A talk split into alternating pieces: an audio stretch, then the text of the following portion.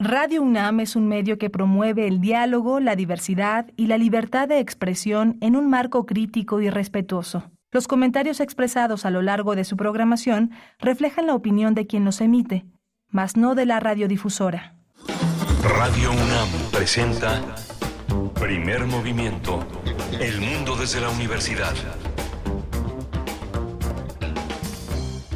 Buenos días, inicia la emisión de esta mañana de jueves 14 de diciembre del 2023. Bienvenidos, bienvenidas. Son las 7 con 7 minutos ya. 7 con 7 minutos de la mañana a mitad de mes del último mes del año y estamos con ustedes, con ustedes en vivo, como siempre, de lunes a viernes de 7 a 10 de la mañana con el equipo listo para iniciar. Bueno, ya es jueves, ya falta poco para el fin de semana y falta poco también para el cierre de actividades ya por completo de esta casa de estudios de la UNAM que entra en su periodo de vacaciones durante tres semanas. Las siguientes tres semanas son el periodo de vacaciones administrativas administrativas.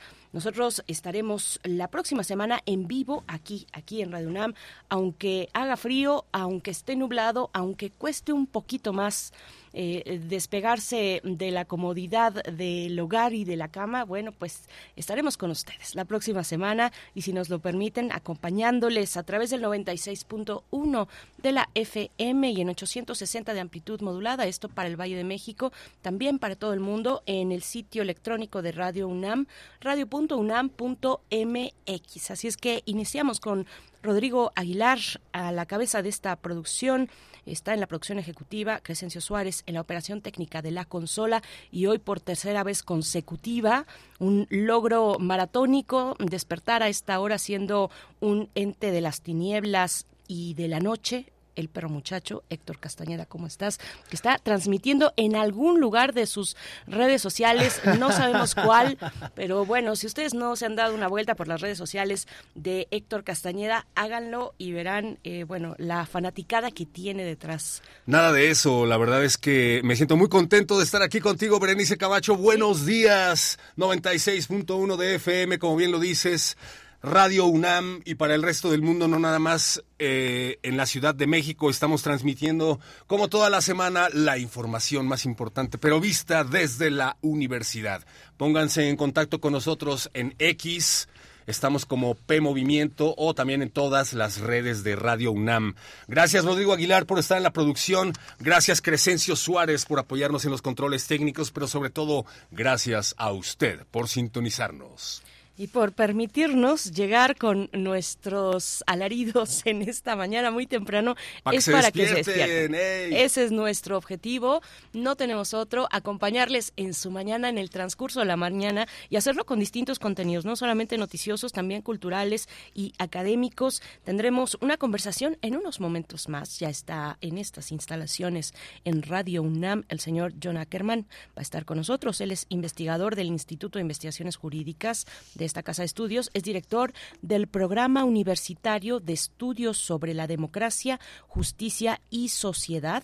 Este programa eh, que ha organizado de años atrás, eh, 2017, el laboratorio, el Tlatelolco Lab, y a partir de ese Tlatelolco Lab, ese laboratorio Tlatelolco, es que han lanzado una publicación a través de ACAL, eh, junto con la universidad, mm, una, una publicación mm, que coordina John Ackerman junto con Adrián Escamilla, la disputa por la democracia en las redes y los medios.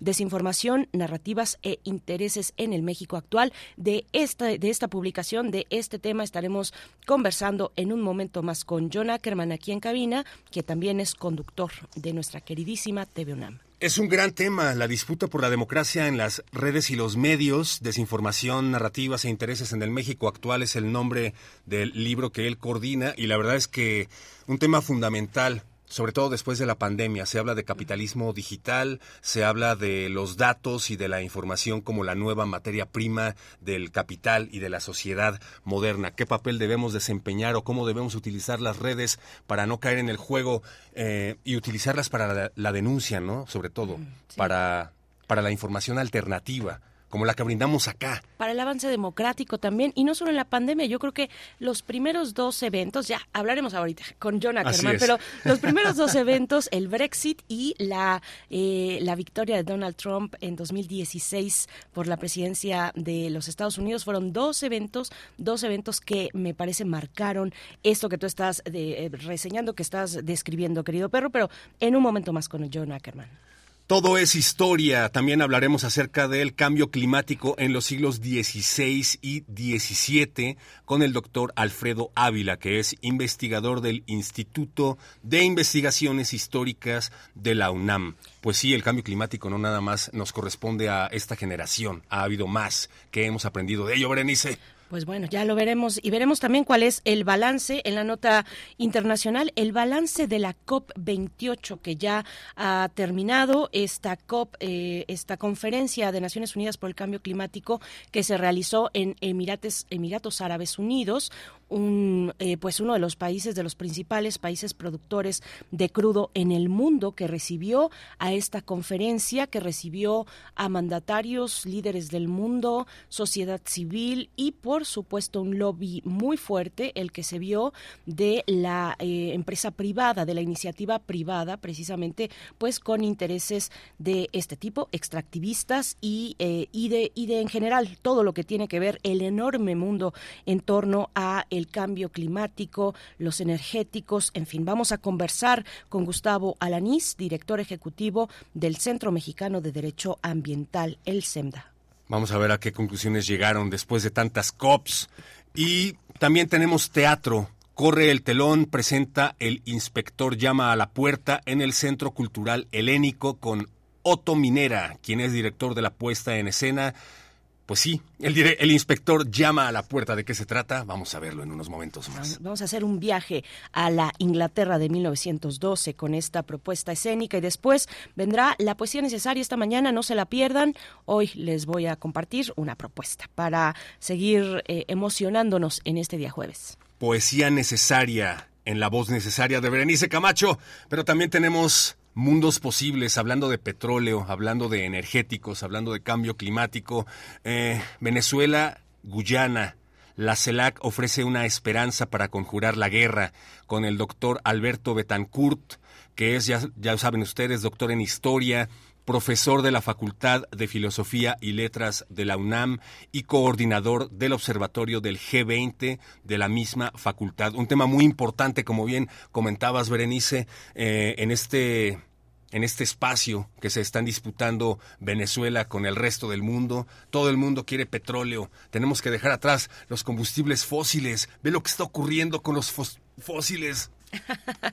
Querido, este tema que eh, donde el territorio de Esequibo se encuentra en disputa, lo reclama Venezuela, un territorio que actualmente está, eh, bueno, es gobernado por, eh, por Guyana. El presidente de Guyana ha dicho, no nos vamos a dejar, nuestro país no está solo y nuestros amigos van a apoyarnos. ¿Quiénes son los amigos de, del presidente, del presidente de Guyana? ¿Cómo está esta situación? Bueno, lo tendremos en los mundos posibles. Y al cierre, o un tema, un tema nacional, eh, Texcaltitlán, el enfrentamiento entre pobladores y miembros del crimen organizado que tuvo lugar hace unas semanas que dejó varias personas eh, fallecidas, heridos también, y bueno, que es una nota muy importante de lo que de lo que ocurre o podría ocurrir o seguirá tal vez ocurriendo en torno al crimen organizado y su flagelo sobre la población civil. Vamos a conversar sobre este tema con Jacobo Dayan,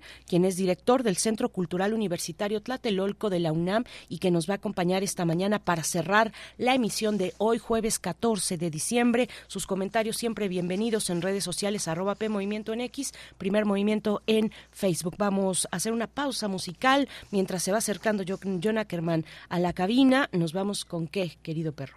Pues la selección de esta mañana, la verdad es que independientemente de los temas que están frenéticos, me ha gustado mucho. Espero que la disfruten igual que yo creo que la voy a disfrutar junto con todos ustedes. Eh, la ha seleccionado Rodrigo. Son puros clásicos, ¿no? puros clásicos, eh, de Universal Radio UNAM.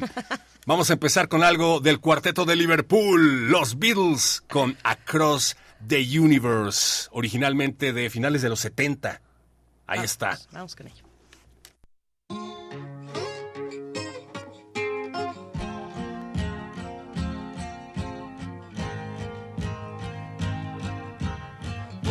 Are flowing out like endless rain into a paper cup. They slither wildly as they slip away across the universe.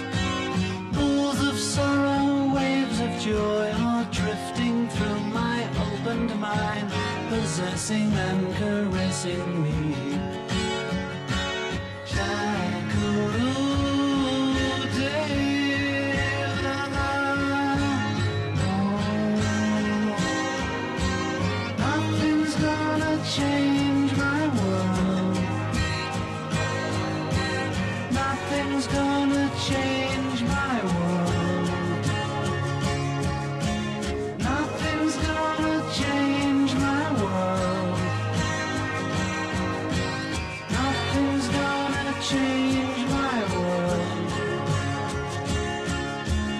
Images of broken light which dance before me like a million eyes. They call me on and on across the universe.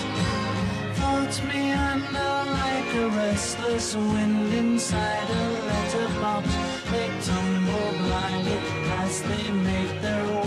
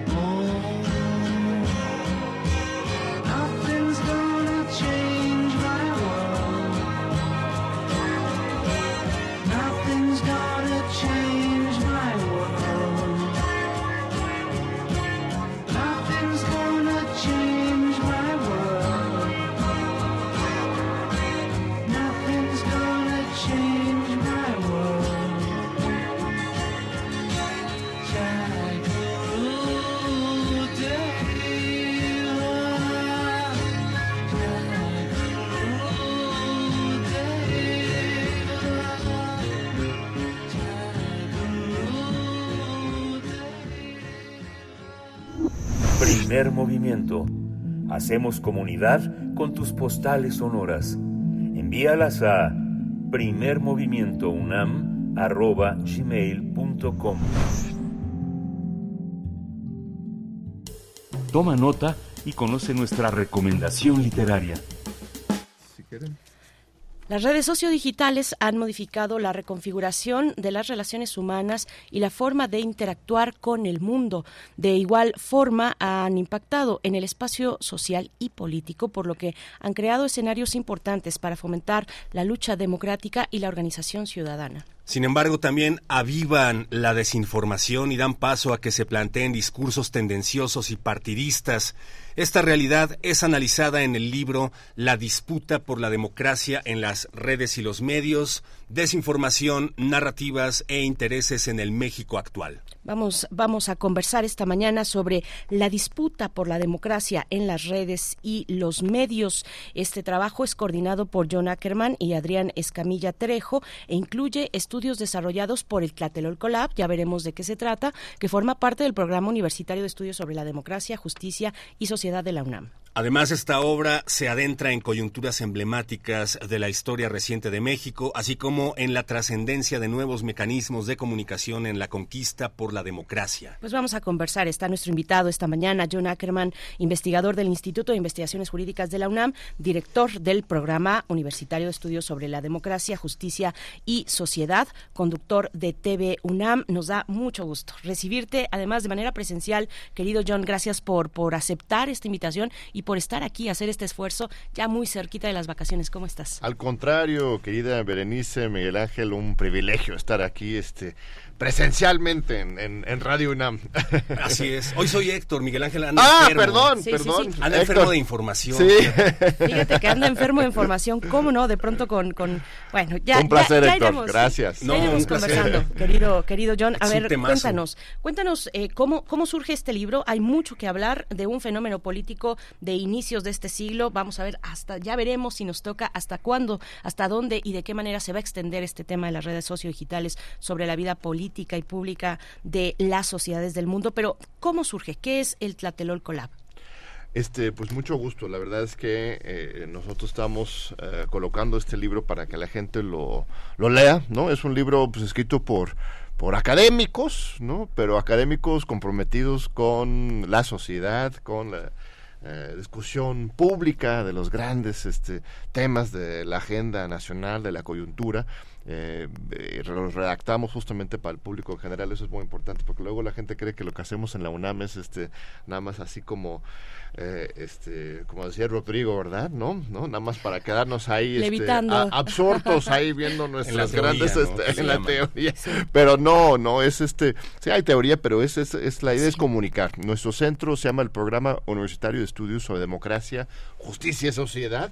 Y es un centro de la UNAM que se aboca a estudiar la democracia, los procesos este, eh, electorales, pero también sociales y mediáticos, y este todo lo que implique la, la democracia. Y el Tlatelolco Lab, este centro dentro del, del PUEDS, nos dedicamos a análisis de redes sociales.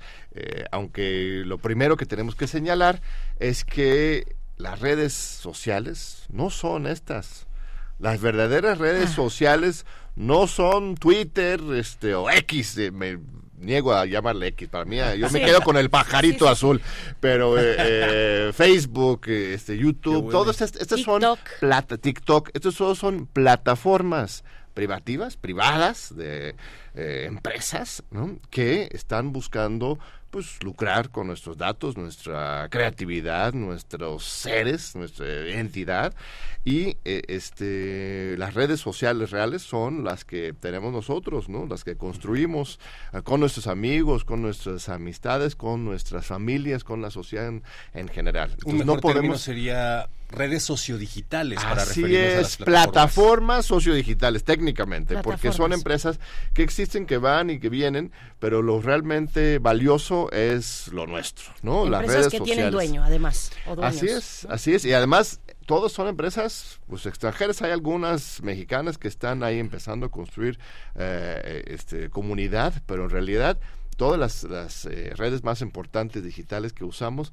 son extranjeras, son de los Estados Unidos, TikTok de China, entonces tienen otros otros intereses, tenemos que tener mucho cuidado a la hora de, este, ahí va un término académico importante que es el de fetichizar esas redes. El, un fetiche es algo cuando le das así como un poder mágico a un objeto que no pertenece en sí.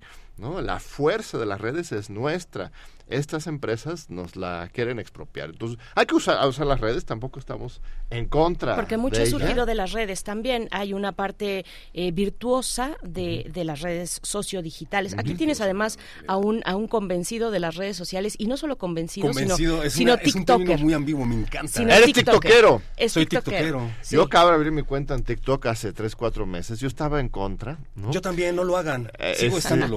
Es una Mi hija, trampa. que espero que nos esté escuchando este de camino a la escuela, Aura, le te mando Hola, un Aura. saludo. ella. Saludos. Una niña muy linda, muy inteligente, usa TikTok. Yo en un momento dado estaba muy en contra. No, no usas eso, eso es puro así eh, eh, puro superficialidad, enajenación. Claro. Pero luego me enseñaba de que este, se puede aprender cosas muy valiosas ahí, ¿no? Desde recetas de cocina hasta debates políticos. En cada una de las redes hay de todo. Lo importante es este, aprender a utilizarlas y no ser ingenuos. ¿no? Es que, es que no utilizarlas es ya prácticamente imposible. Me Así imagino es. en la época en la que la imprenta se había convertido en el artefacto novedoso, eh, a alguien negándose a imprimir panfletos para llamar a la ac- acción política. O sea, es imposible en algún momento no utilizarlas. Y, y, por Bueno, ejemplo, yo me he informado en TikTok, en medios como RT, Claro. Russia Today, que no estoy diciendo que sea la panacea, pero sí que es un medio, RT, que ya no encuentras en otras plataformas que también tienen una agenda, como YouTube, ¿no? Digamos. Entonces, eh, de eso hablaremos con usted, que es el especialista, para ver hasta qué punto se pueden utilizar como herramientas de divulgación, como herramientas de llamados a la acción o como medios alternativos, ¿no? Al- ¿Qué ha ocurrido? Ahí están los feminismos, ahí están los movimientos eh, eh, de, de la negritud en los Estados Unidos. eh, hay muchos movimientos que han explorado y que se han colocado explorando las redes socio- sociodigitales, John Ackerman. Pero cuéntanos de, vamos a aterrizarlo en México. En el México actual estamos en un proceso preelectoral, político, a más no poder. ¿Qué, qué decir del el uso que pueden llegar a tener o que han llegado a tener las redes sociodigitales en torno a la vida política actualmente en, en este país?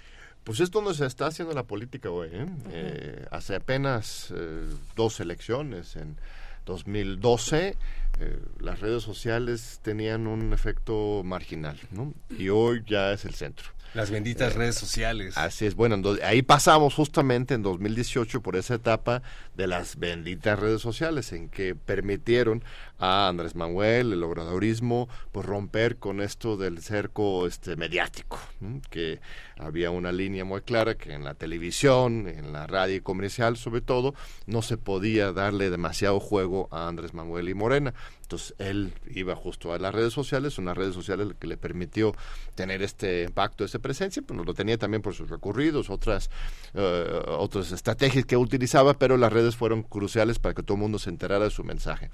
Él llega a 2018 justo en su eh, toma de, bueno, su discurso del domingo de la victoria, agradece a su familia, al pueblo mexicano y a las benditas redes sociales. En los últimos seis años, uf, ha habido una transformación muy fuerte, una comercialización, sobre todo, porque yo recuerdo cuando primero abrí mi cuenta de Twitter, no sé, alguien más aquí, este, eh, recuerda aquellos tiempos nostálgicos, Cuando se llamaba 2010, Twitter, justo. cuando apenas empezaba Twitter, ¿Qué años? 2010. 2000, ajá, sí, Yo abrí mi 2010. cuenta en 2010, un poco Sí, antes, sí. 2008. eh, Sí. No había imagen en Twitter. Eh, las palabras eran 140, no 200. eh, caracteres más 140, no 200, 280. Entonces eran literalmente como telegramas, frasecitas con links. Sí. Y era, pues quizás un poco primitivo, pero era muy lindo porque era también absolutamente gratuito. Y eh, bueno, sigue siendo gratuito abrir tu cuenta, pero Entre ya pero ahora ya hay anuncios, ya hay mucho ruido visual y sonoro, ya eh, es como si estuvieras viendo la televisión. Ahora cuando ves a, a- a Twitter, TikTok desde luego y las otras redes, entonces ya ahora ya los anuncios están por todas partes. Sí, dejó de Este, ser confiable también porque ya no sabes qué es un anuncio, qué está patrocinado y qué es genuino, ¿no? Exacto, exacto. Era como un espacio más auténtico. Ahora ya, ya, ya lo, lo, lo apropiaron este, estos intereses de los mismos medios, ¿no? Ahora los mismos grandes medios, Televisa, TV Azteca, etcétera, ya tienen este, mucha inversión en las redes sociales y pues ya ha comercializado. Entonces ya es cada vez más difícil eh, tener este espacio pues más auténtico. Y por otro lado, pues sí, la gente habla de esto del fake news, ¿no? De las noticias falsas, ¿no?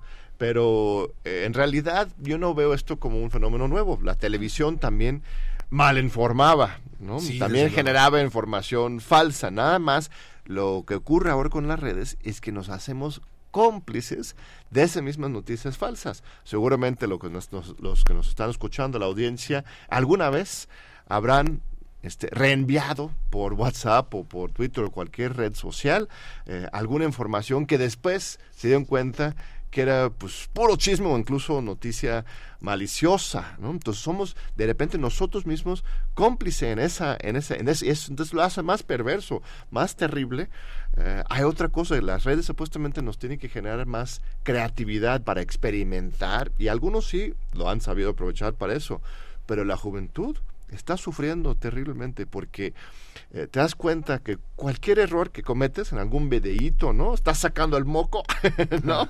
O, este, o cualquier error en alguna transmisión en vivo, no, eso se puede quedar para la eternidad, ¿no? Cualquier, o lo agarran, lo, re- lo reenvían y este y el asunto del bullying y el, el acoso social es muy fuerte. Entonces una red que supuestamente se creó para eh, liberarnos para que fuéramos más libres y plurales de repente tan- tanto por lo- el lado comercial como por el lado de la desinformación y por la, la cuestión más íntimo de la experimentación nos va cerrando este muchas puertas. Entonces insisto no quiero dar una visión pesimista de que nos están haciendo mal nada más las redes, pero sí tenemos que estar muy conscientes. Hay una crisis de, de salud mental en nuestros jóvenes, ¿eh? y esto ocurre por la pandemia, por las redes, ¿no? Entonces ne- necesitamos alfabetizarnos, necesitamos entender este nuevo espacio, este, organizarnos y concientizarnos y, y asegurar que sean espacios seguros, libres y plurales. Y, y saber cuánto tiempo dedicarle a las redes, porque también Ah, hay un tema es. ahí de que podemos eh, volvernos esclavos del teléfono, es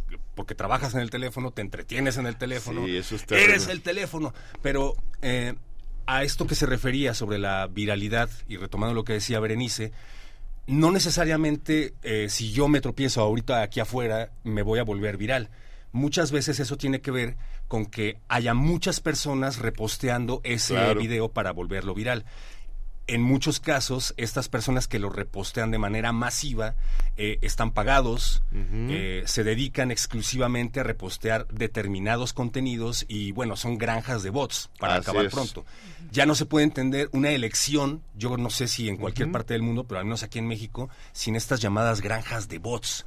Entonces, ¿cómo le hacemos nosotros para romper el algoritmo que ya de por sí también nos está empujando a ver siempre los mismos contenidos, que se Es- puede volver enajenante? Es correcto, Héctor, es totalmente cierto. Este libro, que se llama La Disp- Disputa por la Democracia en las redes y los medios, tiene una serie de estudios de caso que han elaborado los integrantes jóvenes investigadores del Tlatelolco Lab del, del PUETS que dirigimos y justamente hablamos de varios casos de electorales o no electorales en que eh, en los últimos años eh, el dinero no solamente se utiliza para la comercialización, sino para contratar pues granjas de voz. En 2018 hay un caso muy concreto, que es el operativo Berlín, eh, en que eh, el jefe de la granja de bots en un momento dado gritaba, es un testimonio, o sea, mira, el próximo en llegar el, el, a lograr el, el meme o el post este viral, ahí les va este 50 mil pesos, ¿no? O 60 pesos. O sea, no había límite en el dinero en el momento más álgido de la campaña para que los chavitos estuvieran inventando cualquier cosa con tal de viralizar y atacar a Andrés Manuel en ese momento, por supuesto. Ahora eh, vamos a entrar en unas campañas electorales y no hay regulación. Eh, esto es algo muy importante. Las redes sociales, redes, plataformas sociodigitales, para ser más este, técnicamente correcto, es una la selva. Eh, tenemos una regulación en materia electoral muy buena en la televisión y la radio, en que este, solamente se pueden publicar, por ejemplo, los anuncios oficiales este, públicas de que manda el INE, no se puede teóricamente comprar o vender, vender este, propaganda en programas de televisión o radio. Eh, esto para mantener la cancha pareja, para que haya un debate plural y que el ciudadano sea el que decida, no estos intereses pero en las redes sociales esta regulación no existe. No hay eh, en la ley, eh, el INE, el Instituto Electorales se han visto muy lentos en realmente entrarle. Es un asunto peligroso porque empiezas a regular, entre comillas, y este vas dando herramientas para la censura, por supuesto. Sí, Entonces, esto es un debate mundial, querido, querido John. ¿Cómo estás viendo? Va- ya, ya nos vamos acercando al, al cierre de esta charla, se nos ha ido rapidísimo, pero ¿cómo estás viendo, mm, eh, digamos, eh, en este, en este libro se plantea que el espacio sociodigital, las plataformas sociodigitales, eh, son, han sido un escaparate de prácticas antidemocráticas articuladas por las élites. Es lo que, una de las tesis o, eh, que, que nos presenta este libro. ¿Qué, cómo, ¿Cómo verlo aterrizado en lo que está ocurriendo hoy en América Latina, el, fenómeno Milley, el fenómeno eh, también en Países Bajos, donde llega una especie de, pongo entre comillas, de Trump en neerlandés, ¿no? Que tiene sus diferencias, pero bueno, podríamos regresarnos al fenómeno de Trump o regresarnos igual entre comillas, porque está también en el presente. Sí. Trump. O podríamos pensar eh, qué pasó en el Brexit igualmente. Eh, ¿Cómo estás viendo hoy el, digamos, el impacto que ha tenido, que han tenido los discursos eh, antidemocráticos, de ultraderecha, ultraconservadores con respecto a las redes sociales? ¿Cómo lo ves? Sí, Berenice, son preguntas muy importantes y efectivamente está cambiando todo el discurso político.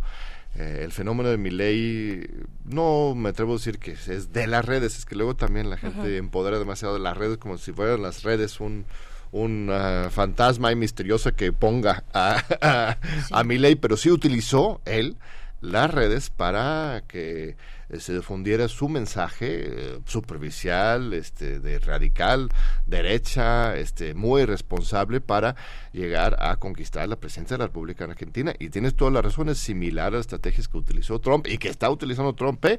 Si Sí. todo sigue ahora después, de acuerdo con las encuestas, Trump será de nuevo presidente de los Estados Unidos este, en 2024. Eh, esto es algún peligro real. Tienes a Bolsonaro, tienes a lo de Brexit, como mencionas. Eh, yo creo que esto es un peligro real. Eh, es una llamada a, a despertar para pues, la izquierda, para los demócratas, para que eh, también encontremos vías para emocionar. Esa es la cosa, que de repente la izquierda es como muy racional, ¿no? Eh, este, Ojalá entonces, siempre. tiene que ser racional, tiene, Tiene que, que ser, serlo, tiene que ser este responsable, pero al final de cuentas la izquierda también tiene que ser pasional, ¿no? Y eso es lo que al final de cuentas privilegia, pues las redes sociales, el algoritmo, lo que la gente está buscando. Andrés Manuel lo ha logrado bien. Eh, tenemos que mantener esa esa pasión, esta esta este, efervescencia social a favor de este, la democracia la transformación de este país. Esa es la mejor forma de combatir eh, estos fenómenos como, como Milley y Trump en las, en las redes sociales. Eh, pero sí, sí es algo muy importante. El cambio mismo de esto de, del pajarito al X, a mí me preocupa mucho. O sea, Elon Musk no es una persona que está buscando la democracia, él tiene sus intereses muy específicos. Eh, teníamos antes un pajarito azul que cantaba y este eh, muy lindo y ahora de repente un X que a mí me no no por- no sé por qué pero no me deja de parecer a, a un swastika un Sí, no desde X- logo, una desde X logo, sí. negro Sí. ahí no Sí, sé que sé qué trae con la X, ¿no? Para eh, empezar. es este y aquí pues Pero Claudio X no sé no sé por dónde va el asunto pero pero tiene sus intereses Elon Sí, Musk claro, es la cosa estas redes no son no es la, la, la plaza Sí. pública no no es un lugar donde todos podemos hablar son corporaciones que están moldeando el discurso y este tenemos que insisto eh, estar ahí no podemos hacernos los eh, aislarnos en nuestras burbujas pero con mucha conciencia, mucha responsabilidad y mucha participación. ¿no? No podemos depender de las redes, ciertamente. Tenemos que Pues dependemos de ellas, pero hay que usarlas nosotros, como de que ellas- herramientas, ¿no? De lo que nosotros las usemos y no ellas a nosotros. sí. Pero bueno, ahí vimos un ex, can- ex ex precandidato a la República haciendo un uso muy importante de las redes sociales, ¿no? La propuesta de MC, Samuel García, que Bueno. finalmente no quedó, pero igualmente, igualmente vemos a Xochitl Galvez haciendo eh, lo propio, ¿no? Con, con muchos esfuerzos, le está costando mucho, pero también queriendo un poco, pues, eh, decir qué está así, qué, qué hizo Samuel García en este, para, para levantar, como levantó en su momento, eh, cómo, cómo le hago yo un, un comentario de cierre sobre eh, sobre eso sobre lo que pre- lo que podría eh, podrías prever John que viene para este proceso electoral Híjola, si la historia nos da alguna lección, que este libro es justo sobre la historia de esta utilización de las redes en ca- campañas electorales y movimientos políticos, eh, se va a poner este, feo, duro, intenso. Eh, eh, hay que estar muy atento porque eh, durante las campañas hay muchos incentivos para que se propague eh, información falsa, porque una cosa es eso, la, imagen, ¿no? Samuel García, etcétera, pero el otro es cuando ya de plano eh, inventan noticias falsas. Ahí ya con la inteligencia artificial, ya ves hasta Bad Bunny, ¿no? Le metieron a, a una, Una canción, canción. que no escribió, ¿no? Bueno, a Bad Bunny y a un montón, creo que Bad Bunny se, se lo tomó muy mal porque le han inventado canciones a muchos artistas de talla internacional igual. Exacto, entonces, pero entonces pueden hacer esto Sí. que, que se llama el deepfake, ¿no? La falsedad profunda, en que incluso inventan, bueno, hubo unas grabaciones supuestas del jefe de gobierno, de Martí Batres, hace unos meses, Mm, por sí. ejemplo, que fabricaron con inteligencia ¿Sí artificial. están entonces, fabricadas? Sí, sí, desde mi punto de vista sí. Entonces hay este, hay que tener mucho cuidado al, al respecto y, y saber y observar uno, dos, tres veces, confirmar la información que te llega, eh, no confirmar, no, no, no este, eh, repartir y compartir eh, eh, por puro impulso, sino realmente revisar, analizar y pues sí, ser muy racionales a la hora de, ver lo que te está llegando y por otro lado ser muy pasionales a la hora de comunicar nuestra información, no quedarnos callados, no permitir que el algoritmo y, o los amigos, los colegas o los, eh, los ciudadanos nos censuran, nos hagan esta represión eh, este, discursiva, sino este, realmente expresarnos y utilizar esa libertad de expresión que tenemos hoy. Así es. Y bueno, hacer un llamado también a todos los usuarios de estas redes sociales a, como bien dice, utilizarlas para informar, para utilizarlas como herramientas de difusión, de divulgación alternativa, que no nada más tenga que ver con las campañas,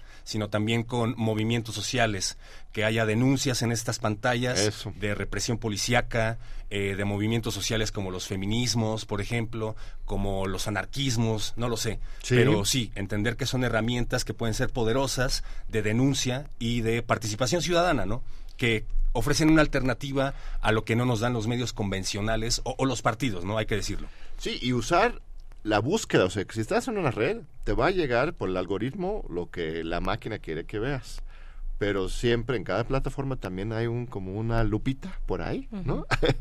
que, que es para que puedes buscar tus propias palabras, tus propios intereses, este, busquen los informadores alternativos que igual no te van a llegar inmediatamente, pero ahí están, ¿no? Entonces, si tú te haces responsable de informarte, puede ser una maravilla este mundo de las redes sociodigitales. Muchas gracias, John Ackerman. ¿Cómo nos hacemos de este, de este libro? El libro, bueno, vamos a regalar un par de ejemplares aquí a- Ah, al, público, Por ¿eh? favor, hagámoslo. Unos, unos tres ejemplares. Los primeros tres que se viralicen con eh, pidiendo un... No, no es cierto, no es cierto, querido. Ustedes de- pondrán Sí, la, ponemos mecánica, no sé si en las redes o por teléfono, lo que sea, pero este, les dejamos aquí unos tres ejemplares en el estudio para los radioescuchas. Y aparte, si quieren adquirir, pues ahí en Gandhi, en, en la misma UNAM, en nuestro sitio web, en pueds.unam.mx, pueden co- conseguir el libro y pueden visitar todos los estudios que hacemos en el Tlatelolco Lab, que es parte del PUEDS. Durante el proceso electoral vamos a estar generando eh, este, muchos es- estudios de coyuntura y también vamos a estar ofreciendo cursos, cursos especializados para quienes quieren aprender justamente a utilizar de manera estratégica este, a las redes sociales. Pues vuelve pronto, eh, por favor, John Ackerman, o eh, eh, eh, manténnos, nos vamos a mantener informados sobre lo que está realizando el Tlatelolco Lab desde la UNAM, desde el PUEX. Y gracias por esta participación, por estar aquí, hacer este esfuerzo. Lo mejor para ti en el cierre de año también. Al contrario, querida Berenice Héctor, un placer. este, Gracias. Aquí cuando nos convoquen, aquí estaremos. Es un equipo amplio, ¿no? Podemos eh, estar otros investigadores también de, Sí. del PUEDS y este, hay que estar muy atentos. Es un gran labor que están haciendo aquí desde, desde Radio UNAM, nuestra querida universidad. Este, les mandamos un fuerte abrazo a, a ustedes y a toda la audiencia y este, pues qué importante desde la radio pública estar informando, estar hablando este, a fondo sobre los temas de democracia y la política. Gracias. Y, y esforzarnos por dar información alternativa siempre. Eh, John Ackerman, muchas gracias, coordinador de este libro llamado La disputa por la democracia en las redes y los medios, desinformación, narrativas e intereses en el México actual. que se van a ir los tres ejemplares a través de X, hablando de X, bueno, John Ackerman dice, me niego, se llama Twitter. Bueno, se van por Twitter estos tres ejemplares. Busquen ahí la publicación, arroba P Movimiento. Ya hay una publicación. Las primeras tres personas que escriban en esa publicación, que nos digan, quiero un ejemplar de la disputa por la democracia en las redes y los medios, se llevan su ejemplar. Bueno, pues vamos con música. Cuestionen a la autoridad siempre desde las redes sociales que no los haga bobo Jacobo, como dice The Who. Won't get fooled again. Regresamos.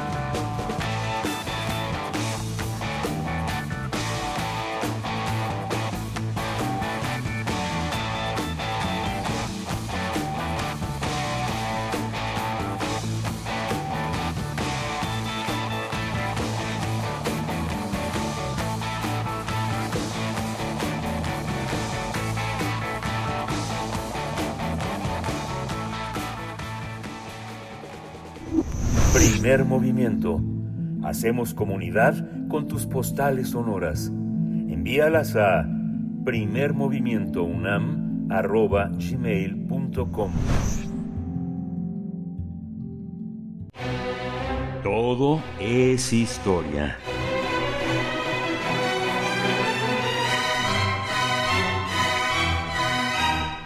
Encontramos esta mañana con el doctor Alfredo Ávila, como cada 15 días, en jueves nos acompaña en esta sección. Él es investigador del Instituto de Investigaciones Históricas de la UNAM. El tema de hoy, cambio climático en los siglos XVI y XVII. Doctor Alfredo Ávila, buenos días. Te saluda Héctor Castañeda, hoy en sustitución de Miguel Ángel Quemain. Hola. Berenice Camacho en los micrófonos. ¿Cómo estás? Héctor Berenice, ¿cómo están? Buenos días.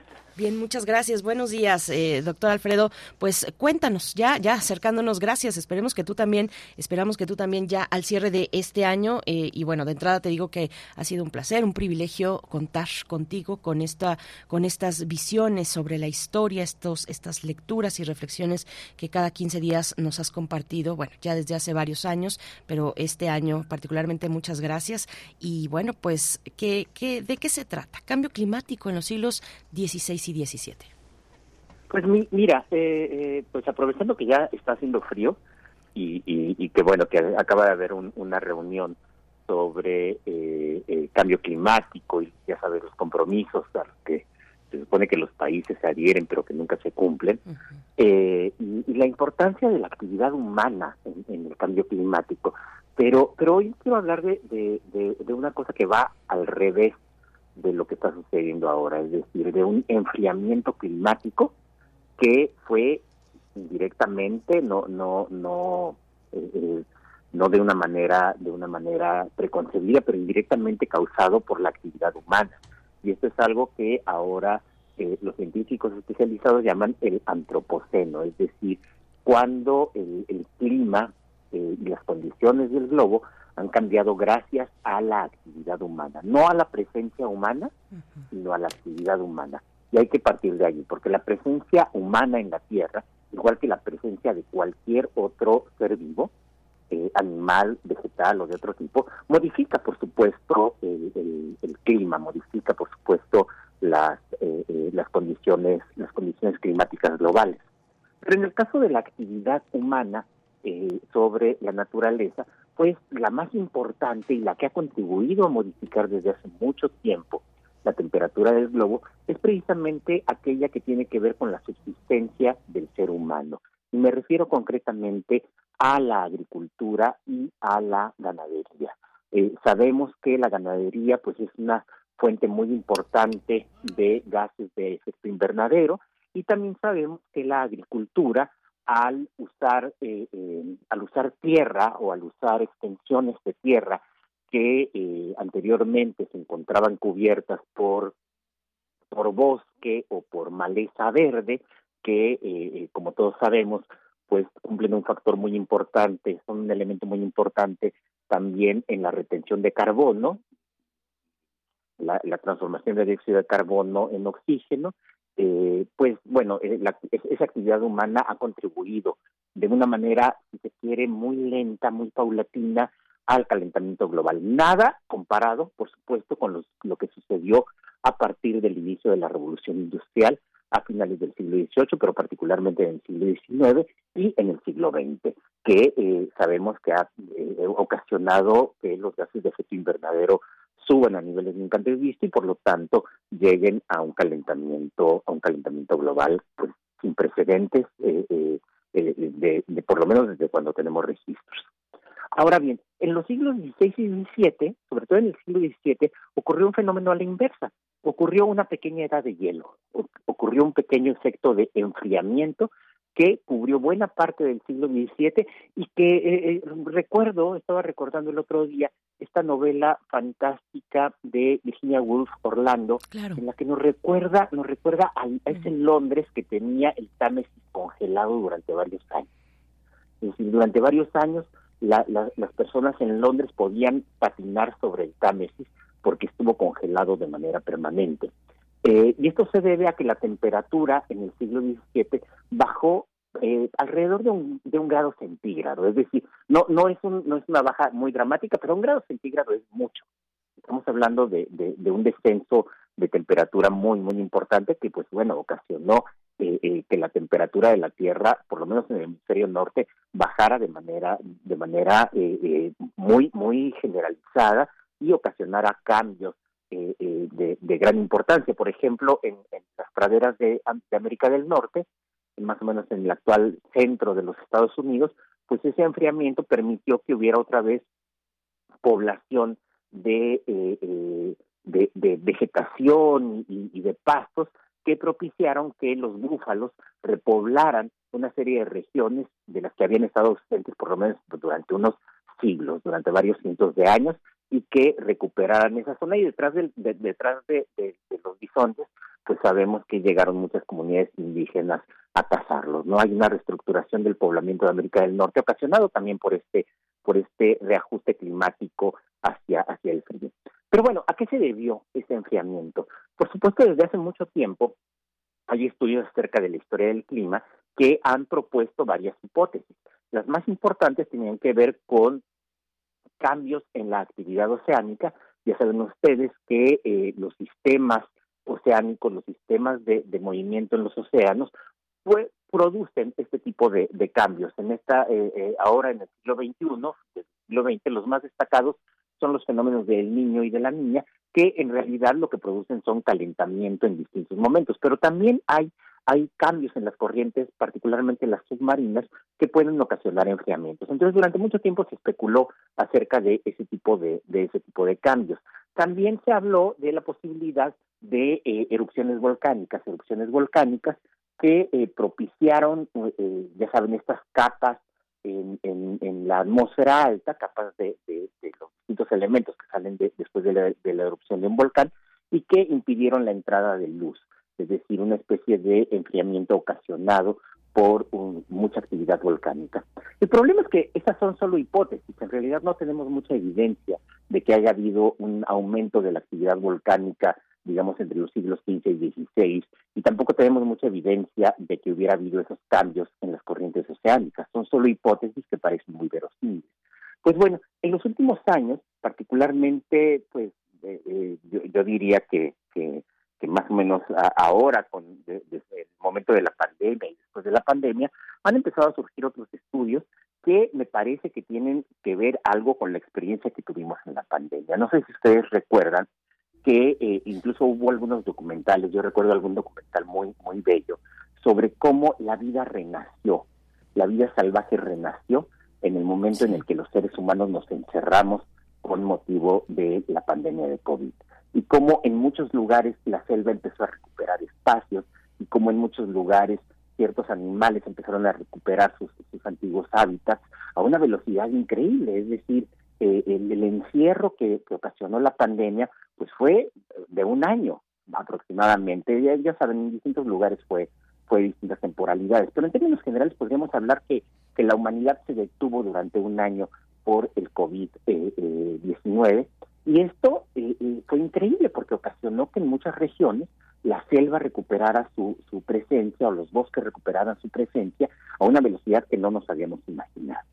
Entonces, los nuevos estudios, estoy pensando particularmente en los estudios de, de, de, Albert Kuch y de algunos otros eh, científicos eh, estadounidenses, holandeses, eh, británicos, han eh, sugerido que tal vez la despoblación del mundo entre los siglos XIII y XVI haya sido eh, eh, causante también de este enfriamiento. ¿Y a qué nos referimos con la despoblación del mundo? Pues bueno, tendríamos que empezar por Europa, tendríamos que empezar por Europa. Ustedes saben que a partir del, siglo XIV Europa se vio afectada por una peste, la, la, famosa peste negra, que ocasionó una mortandad que no, sabemos exactamente cuánto de cuánto fue, pero probablemente de alrededor del 40 o del 50% de su población. Esto quiere decir que si hacia el siglo XIV Europa tenía una población de unos 73 millones de personas, 74 millones de personas, para el siglo XV esta población se había reducido a unos 45 o 50 millones de personas. Estoy hablando de, eh, eh, me estoy moviendo en rangos de 50 millones de personas como si fuera poca cosa, pero, pero es que en realidad no tenemos muchos mucha información. Entonces hay una, una disminución importante de la población en Europa y en el norte de África debido a la peste negra. Es una sola epidemia, hay que, hay que hacerlo notar. Pero, ¿qué sucedió en América? En América todos sabemos que a partir del siglo XVI, sobre todo a partir de 1517, que es la primera epidemia documentada en el continente americano, la de viruela, eh, pues la población allí no cayó a, a 40 o 50%, sino que la población cayó muy probablemente a niveles del 90% de mortandad ocasionada no por una sola epidemia, como la viruela o como sucede en Europa con la peste negra, sino por un cúmulo de epidemias, entre las que destaca, por supuesto, también la peste bubónica, la viruela, la, eh, el sarampión y muchas otras enfermedades para las cuales las comunidades nativas americanas no tenían, no tenían defensa. Lo que sugieren los nuevos estudios es que si la población americana, de acuerdo a las cifras más confiables o las apreciaciones más recientes, sería de alrededor de 60 millones de personas, lo cual eh, eh, significaba que por lo menos había 40 millones de hectáreas en el continente americano que estaban siendo usadas para cultivos. Y sabemos que muchos de esos cultivos pues eran muy muy intrusivos, por ejemplo, los sistemas de quema para recuperar la tierra contaminaban mucho. Y si de pronto pensamos que todos estos millones de hectáreas, 40 millones de hectáreas, dejaron de cultivarse por la tremenda mortandad que hubo en el continente americano, pues estamos hablando de una recuperación en unos 50 años de espacios verdes, de, de selva, de bosque, que sin duda contribuyeron a disminuir los niveles de dióxido de carbono en la atmósfera. Se trata de una hipótesis interesante. Me gustaría seguir trabajando o, comentando sobre esto en, en, otros momentos, porque también hay, por supuesto, eh, sus contras. Sabemos que mucha tierra eh, dejó de cultivarse, pero también sabemos que la introducción de ganados en América, pues ocasionó eh, ocasionó lo contrario, no ocasionó que hubiera que hubiera tierras que empezaron a usarse para para la explotación de, ganado con todo el efecto invernadero que esto, trae consigo. Pues retomemos, muchas gracias, eh, doctor Alfredo Ávila, retomemos el tema, eh, nos estaremos encontrando, si así lo permite, si lo deseas, hacia el próximo año 2024 y ojalá volvamos con este, con este tema, con estas hipótesis, los cambios climáticos en distintas épocas de la humanidad. Eh, muchas gracias, doctor Alfredo Ávila, excelente cierre de año para ti y hasta pronto.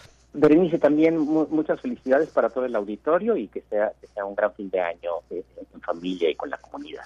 Muchísimas gracias igualmente. Nosotros despedimos esta primera hora, so, es ya las 8 de la mañana con un minuto. Vamos al corte. Queremos escucharte. Llámanos al 55 36 43 39 y al 55 36 89 89. Primer movimiento Hacemos comunidad.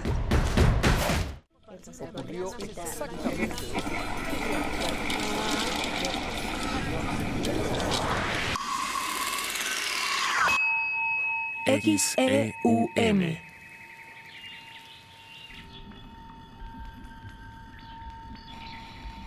Radio UNAM. Experiencia sonora.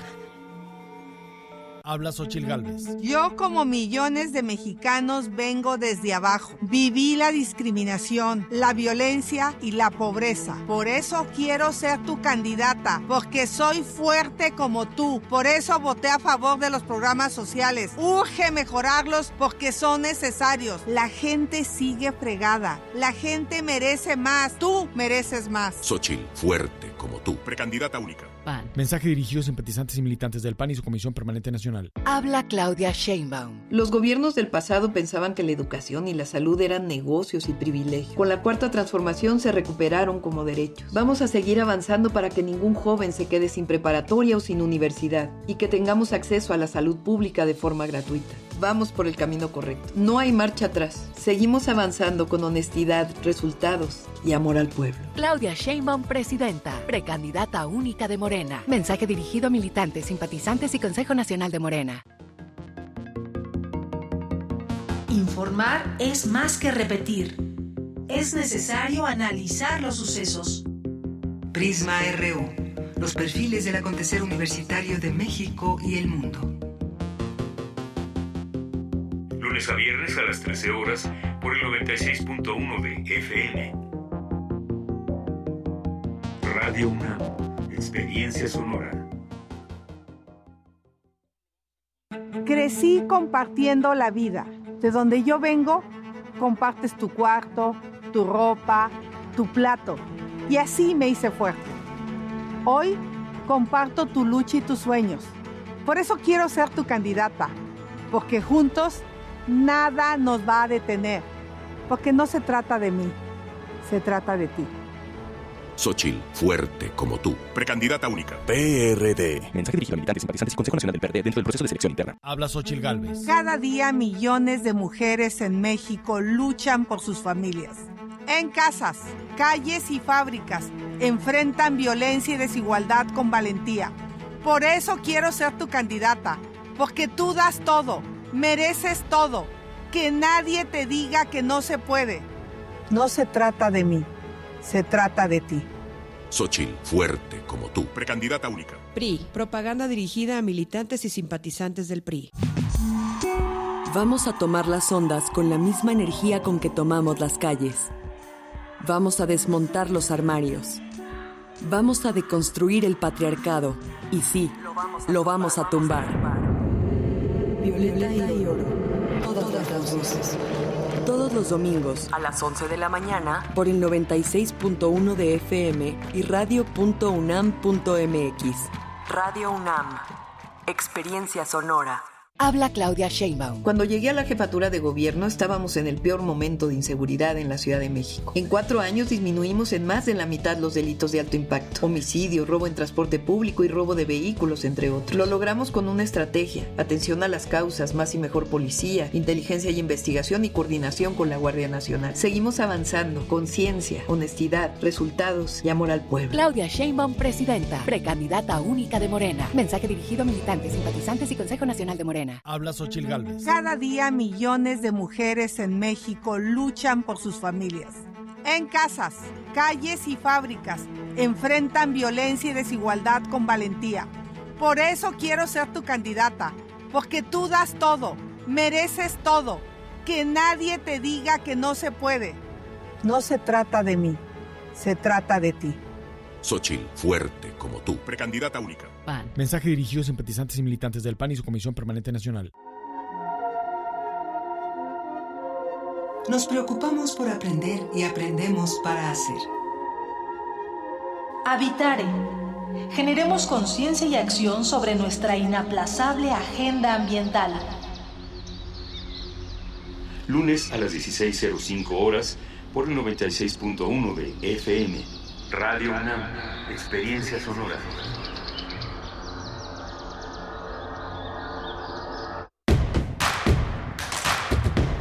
Encuentra la música de primer movimiento día a día en el Spotify de Radio UNAM y agréganos a tus favoritos.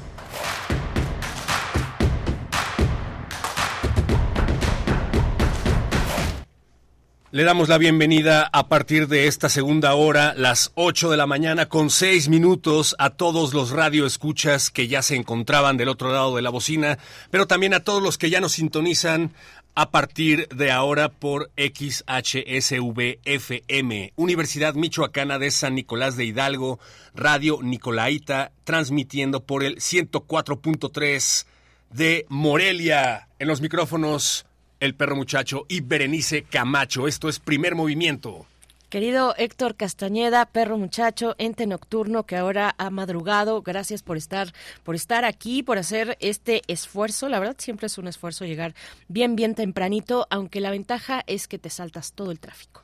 La ventaja es que no te encuentras con el tráfico cotidiano. Más o menos. Yo Más he llegado a la conclusión de que no hay un momento del día en el que esta ciudad no esté saturada de tránsito. Y deja tú el tránsito, En la madrugada. el humo que eso produce. Sí. La, la verdad es que este, ese es un tema, fíjate, que deberíamos de poner sobre la mesa en algún momento. La falta de aire de esta ciudad y el Sí. exceso de humo. Sí, y se ve, se ve, en, o sea, cuando menos tra- tránsito hay, eh, sí se alcanza a ver como más claramente esa nata de contaminación con la que, en la que habitamos, quienes habitamos esta ciudad caótica y hermosa al mismo tiempo. Pero bueno, hay, hay, hay maneras de saber, la tecnología precisamente nos puede decir cuál es eh, el ritmo del tránsito en una ciudad como esta, pero estamos, estamos con ustedes, estamos con ustedes, 8 con 8 minutos en esta mañana, con Radio Nicolaita de 8 a 9 también, eh, acompañándoles. Eh, Rodrigo Aguilar en la producción ejecutiva, el señor Crescencio Suárez en la operación técnica, los controles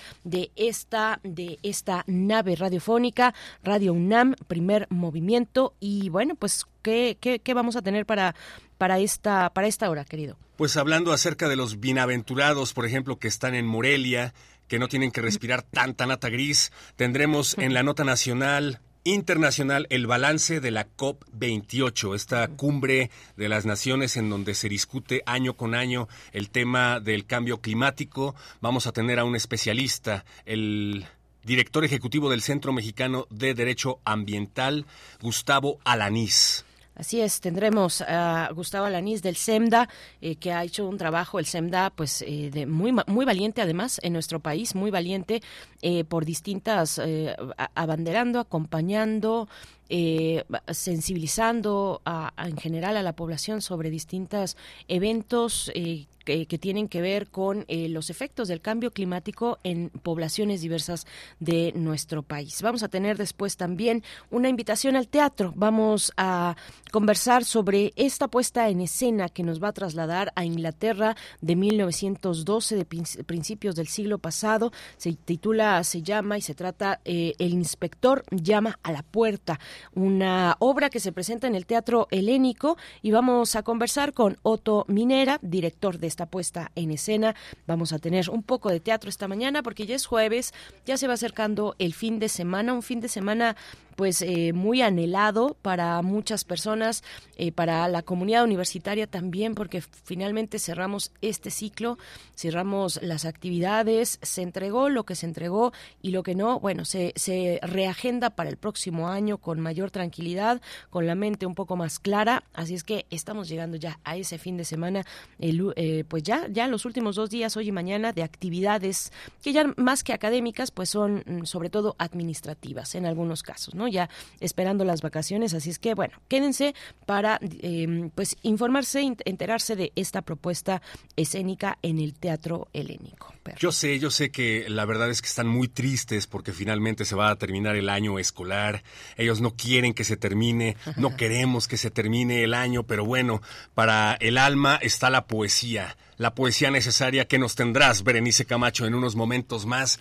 Y también en Mundos Posibles, el tema, uno de los temas más importantes de los que se va a hablar este, este día, el de Venezuela-Guyana, en donde se ofrece una esperanza para conjurar la guerra con el doctor Alberto Betancourt, doctor en historia, profesor de la Facultad de Filosofía y Letras de la UNAM, coordinador del Observatorio del G20 de la misma facultad. La disputa por el petróleo, la eterna. la eterna disputa por el petróleo y bueno, eso ocurrirá en la siguiente hora. En esta nos vamos ya para conversar con sobre el balance de la conferencia de Naciones Unidas sobre cambio climático. Por cierto, rápidamente, bueno, eh, volaron los ejemplares que nos trajo John Ackerman, que eh, amablemente compartió y, se, y donó para, para nuestra audiencia en primer movimiento. Se fueron rapidísimo. En unos momentos más les daremos los nombres de quienes se llevan su ejemplar de este título, La disputa por la democracia en las redes sociales y los medios, desinformación, narrativas e intereses en el México actual. Una publicación de la UNAM a través del PUEX. El PUEX es el programa universitario sobre estudios de democracia, justicia y sociedad de la UNAM y también en coedición con ACAL Ediciones. Lo pueden encontrar pues en todas las librerías, pero eh, pues enhorabuena a quienes pudieron, eh, a que, que rápidamente nos contestaron y que se llevaron su, su ejemplar, eh, perro. Si no se lo llevaron por acá, pues ya saben que lo pueden encontrar en prácticamente cualquier librería, como nos lo decía el doctor Ackerman. Eh, ya mencionamos lo de Texcatitlán, lo de derechos humanos. Eso va al cierre, Al querido. cierre. Efectivamente, vamos a tener al cierre, pero en la siguiente hora. En la siguiente hora estaremos mm, eh, conversando. Como cada 15 días cerramos los jueves con nuestra sección de derechos humanos y, y, bueno, esto es cada, cada, cada jueves, pero cada 15 días nos acompaña en esa sección Jacobo Dayan, director del Centro Cultural Universitario Tlatelolco, para hablar en este en esta mañana de Texcaltitlán, este enfrentamiento, este evento violento de enfrentamiento, de hartazgo que eh, tuvo lugar en esta localidad, enfrentando a pobladores hartos del crimen organizado eh, y bueno, con resultados y con saldos lamentables, eh, saldos de pérdidas de vida, también de, de, de, de- de personas heridas y bueno, lo que, los, lo que subyace en un evento como este, donde la población dice basta ya, donde el Estado no tiene la capacidad de eh, preservar la vida de sus ciudadanos, de sus ciudadanas, que es pues la base, digamos, si queremos pensarlo en términos de un contrato social, la base que sostiene la relación entre el Estado, entre un gobierno y la sociedad, formando un Estado. Bueno, pues eso, eso eh, queda en entredicho. ¿Dónde está en- el Estado? Dicen. ¿Dónde está- el Estado? dónde- Preguntábamos. Dónde está el Estado, así es. Y bueno, vamos a hablar con el con, con, Jacobo Dayan. Él nos va a hacer un comentario respecto a esta cuestión. Mm, por el momento, nos vamos ya con nuestra nota del día, con nuestra nota del día para hablar del balance de la COP 28. Primer movimiento. Hacemos comunidad con tus postales sonoras. Envíalas a primermovimientounam.gmail.com Nota del día. La vigésima octava conferencia del cambio climático, la COP28, alcanzó un histórico acuerdo que llama a iniciar una transición a fin de dejar atrás los combustibles fósiles. Las negociaciones entre representantes de cerca de 200 países comenzaron hace dos semanas en Dubái, donde el pasado miércoles se dio a conocer el acuerdo para contener el incremento de la temperatura y la meta es no superar el grado y medio respecto a los niveles preindustriales. El documento señala que esta transición debe ser ordenada y equitativa, acelerando la acción en esta década crítica con el fin de alcanzar el objetivo de cero emisiones netas para el año 2050, de acuerdo con la ciencia. Antes de llegar a este acuerdo, el secretario general de la ONU, Antonio Guterres, afirmó que el éxito de la COP28 dependería de llegar a un consenso para eliminar el uso del carbón, el petróleo y el gas lo suficientemente rápido como para evitar un cambio climático desastroso.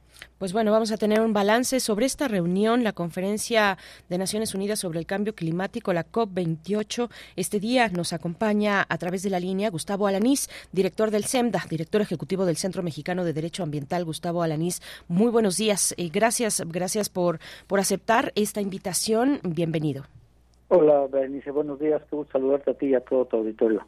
Gracias. Igualmente también Héctor Castañeda en los micrófonos. Gustavo, saludándote. Muchas gracias. Pues cuéntanos cómo viste, cómo viste eh, esta eh, esta edición de la COP. Decíamos eh, antes de entrar contigo, pues una edición compleja. ya tú nos contarás.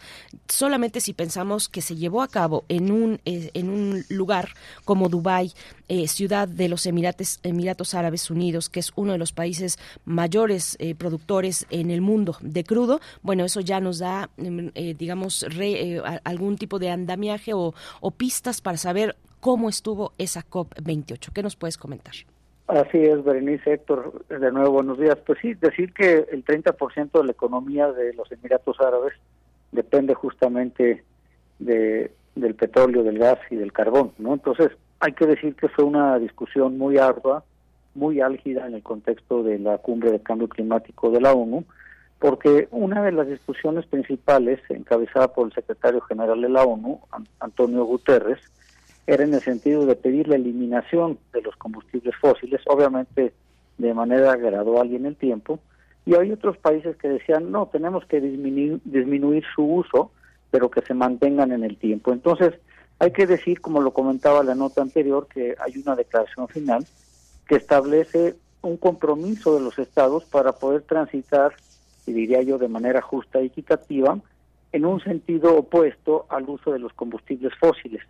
Para, para muchos en el contexto internacional esto es eh, lo que le llaman el, principio del fin de los combustibles fósiles y en, en inglés le llaman el, el transitioning away, que lo que quiere decir eso es iniciar una transición para ir dejando atrás, para ir alejándonos de los combustibles fósiles. Obviamente, eh, Berenice Héctor, hay que decir que esto requiere que en cada país se tenga la suficiente y la necesaria voluntad política para, para atenderlo de la manera más efectiva y si no es el caso, pues nos vamos a quedar solo en, en mucho de lo que se hablaba ya y que se criticaba, lo que llaman los jóvenes el bla, bla, bla. Es decir, muchas palabras, pero en la práctica no pasa nada. Y también hay que decirlo, esto se tiene que hacer basado en la ciencia. Ya el panel intergubernamental de cambio climático de la ONU nos dijo, basado en estudios científicos, que no podemos permitir que la temperatura del planeta aumente 1.5 grados. Y para ello, pues también, eh, Berenice, Héctor, se va a requerir de inversiones eh, millonarias, ¿no? Es decir, si queremos que realmente se reduzca la generación de emisiones de gases de efecto invernadero, pues la comunidad internacional va a tener que hacer que fluyan recursos para en efecto poder reducir esas emisiones y que los países más vulnerables, los más afectados, puedan hacer frente a la, con, con medidas de adaptación climática a los efectos justamente del cambio climático que ellos no han causado, pero que sí son estos países los más afectados. Gustavo Ananís, pues sí, nos queda claro que es necesario reducir las emisiones de gases de efecto invernadero y eso incluye principalmente al petróleo, como bien dices, el carbón eh, y el gas. Pero cada año desde mediados de los 90, si no me equivoco, se lleva a cabo esta conferencia en donde se reúnen los estados para hacer propuestas, para llegar a acuerdos, para proponer soluciones. Em, cada una de ellas siempre es cuestionable incluyendo esta, que también ha sido polémica. Nos gustaría que nos dijeras, eh, desde tu perspectiva, qué la hace diferente, a qué acuerdos se llegaron. Eh, llegaron únicamente nada más al precedente de hacer un acuerdo como en todas las demás. Ya queremos que se acabe el cambio climático, por favor. ¿Tú qué dices? Pues mira, estoy completamente de acuerdo contigo. Eh, hay mucho, deja mucho que deber la, la cumbre pero también hay que decir, eh, por el otro lado, que eh, hubo un lanzamiento formal que se hizo en la cumbre de Dubái de lo que le llaman el Fondo de Pérdidas y Daños, que es un fondo que busca justamente ayudar a los países que más sufren por el calentamiento, por el calentamiento global y que eh, y por el cambio climático, por supuesto, sin que sean ellos los que están emitiendo estas emisiones de gases de efecto invernadero. Y el tema aquí eh, tiene que ver con otra decepción de las cumbres climáticas, tiene que ver con el financiamiento. Por un lado, los países ricos se comprometieron a meter 100 mil millones de dólares hace dos o tres años y a ponerlos sobre la mesa para que los más afectados, los más vulnerables, los más pobres puedan actuar para atender el cambio climático. Sin embargo, de los 100 mil millones, solo han puesto sobre, sobre la mesa 700 millones. Entonces, uno dice, si ese compromiso no se ha cumplido, cómo podemos asegurar que se lanza el fondo de pérdidas y daños, pero no sabemos ni con qué recursos, ni con qué estructura, ni cuál va a ser la formalidad, ni cómo van a poder los países accesar a los fondos, etcétera. Entonces es muy importante esto y también Héctor decir que eh, todo ello implica que los países cuenten con, digamos, con una ruta, con un plan, con un cronograma de cómo lo vamos a ir haciendo esto en el tiempo, cómo vamos a ir disminuyendo las emisiones de gases de efecto invernadero y también implica que los países sean más ambiciosos con lo que se conoce dentro del Acuerdo de París como las contribuciones nacionalmente determinadas. ¿Qué es esto? Son los compromisos que voluntariamente cada país hizo en el 2015 para poder ir transitando a las energías renovables y depender cada vez menos de las eh, energías fósiles. ¿no? Y esto también, repito, si queremos realmente que la temperatura del planeta no suba más de 1.5 grados, que ha eh, marcado como algo aceptable este panel intergubernamental de cambio climático de la ONU. Gustavo Alaniz, hubo en esta conferencia un lobby muy importante de la iniciativa privada. Eh, no recuerdo exactamente, digamos, la proporción con respecto, por ejemplo, a la COP del año pasado, pero sí fue bastante importante. Llegaron muchas empresas. Eh, el mismo gobierno de Emiratos Árabes Unidos, a través de uno de sus, em, de, sus ministros, eh, que, que, bueno, el país que huésped, em, daba, daba un mensaje, digamos, escéptico frente al cambio climático. ¿Cómo, cómo, cómo ver todo esto que se teje, que, que, está ahí, un poco lo preguntaba Héctor también, eh, va a ser una vez más lo mismo. ¿Cómo estás viendo en términos de estas tensiones que se dan en lo político protegiendo intereses económicos? O pongo otro ejemplo, puede ser que algún país de que llamamos desarrollado o del norte global eh, pueda empezar a transitar o ya esté transitando hacia una hacia una ruta para disminuir las emisiones, pero tal vez su industria ubicada en otros territorios que no son el propio tienen eh, niveles contaminantes importantes en países eh, del sur global. ¿Cómo ver eh, pues toda esta complejidad para lograr una, una meta que parece a veces un maquillaje o una escenificación de que se están haciendo cosas, pero en realidad un poco cambiar todo para que todo siga igual? ¿Cómo lo ves, Gustavo? Sí, coincido con, con lo que has expresado, Berenice, y decir que si bien hay que reconocer que los países ricos y los países industrializados, por ejemplo, como China y Estados Unidos, eh, son los que más tienen que hacer, eso no quiere decir que el resto de los países de la comunidad internacional nos quedemos con los brazos cruzados. Es decir, lo que quiero decir con esto es que tenemos que actuar conforme al principio del derecho ambiental internacional, que se llama las responsabilidades son comunes pero son diferenciadas.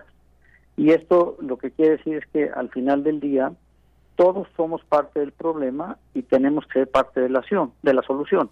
Y ello implica eh, que más tendrán que hacer los que más daños han causado, como son los países industrializados, pero tendrán que hacerlo también en función de apoyar a los países más afectados y más vulnerables, que son los que menos emisiones eh, emiten. Lo que quiero decir es que tiene que haber proporcionalidad eh, y que cada país tendrá que actuar en función lo que contribuye con el problema. Entonces, por ejemplo, si Estados Unidos contribuye con el 25 o el 30% de las emisiones globales, pues tendrá que hacer mucho.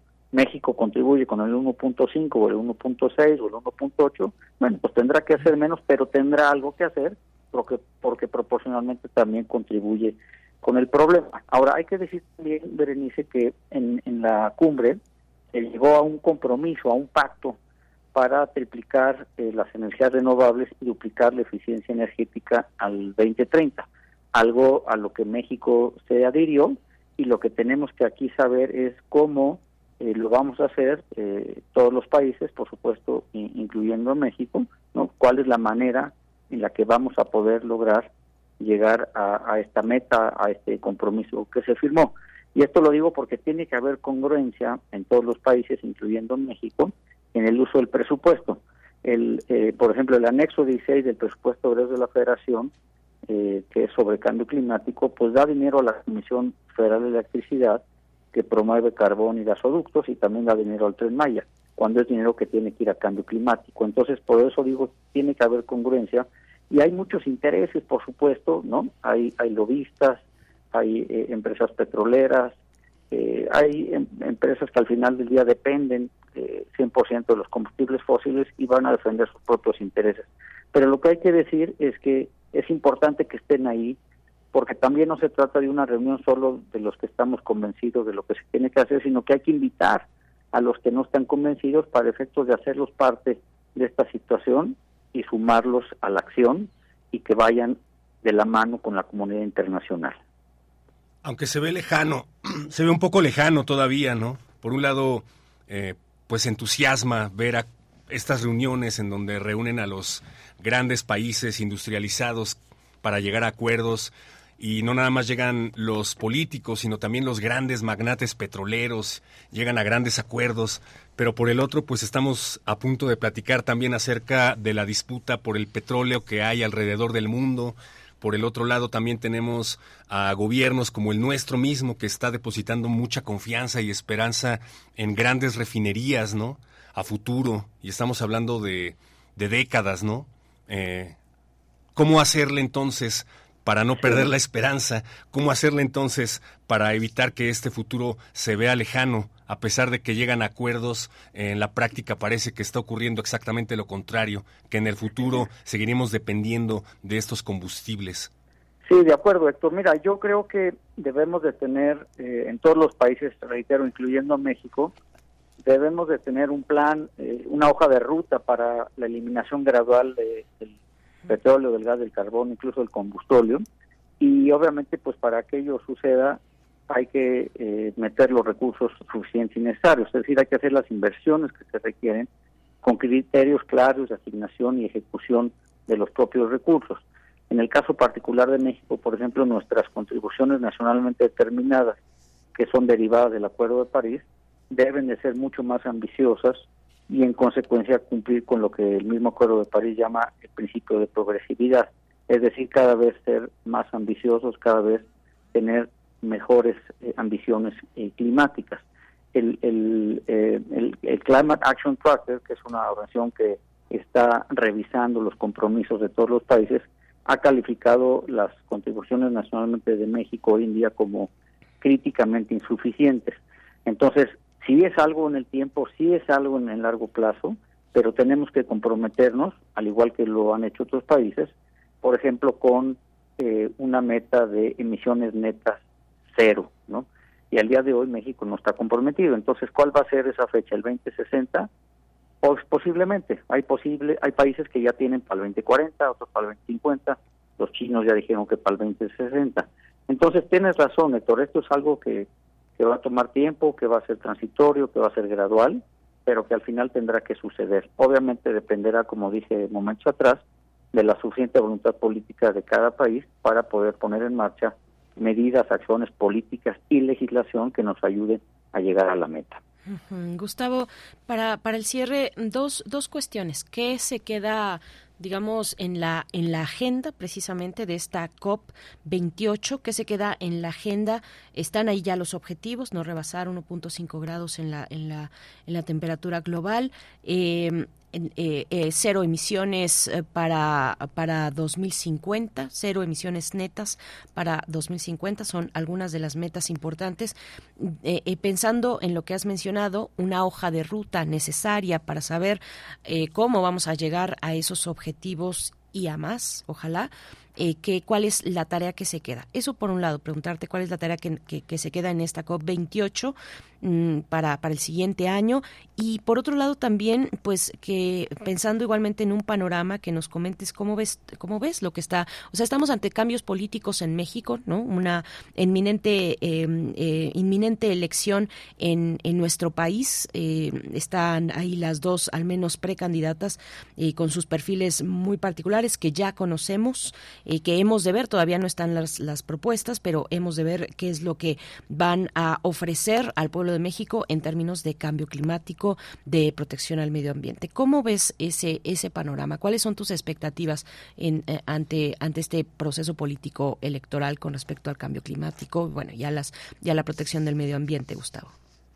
Mira, hay que eh, reconocer dos cosas. La primera es que la Organización Meteorológica Internacional ya dijo que este ha sido el año más eh, caluroso desde que se miden las temperaturas del planeta. Entonces me parece que ahí hay un llamado de atención. Segundo, eh, Otis creo que también nos deja una lección importante y los científicos en, eh, que han estudiado el fenómeno dicen que en efecto el cambio de una categoría a otra en tan poco tiempo es producto del cambio climático. Entonces, este tipo de situaciones, este tipo de fenómenos, eh, inundaciones, tormentas extremas, sequías, incendios, eh, escasez de agua, escasez de alimentos, van a seguir sucediendo y posiblemente con mayor fuerza, con mayor intensidad. Entonces, me parece que en el caso particular de nuestro país, eh, y en vista del proceso electoral del próximo año, tenemos que dejar de apostarle al carbón, al petróleo, al gas, al combustóleo, a las refinerías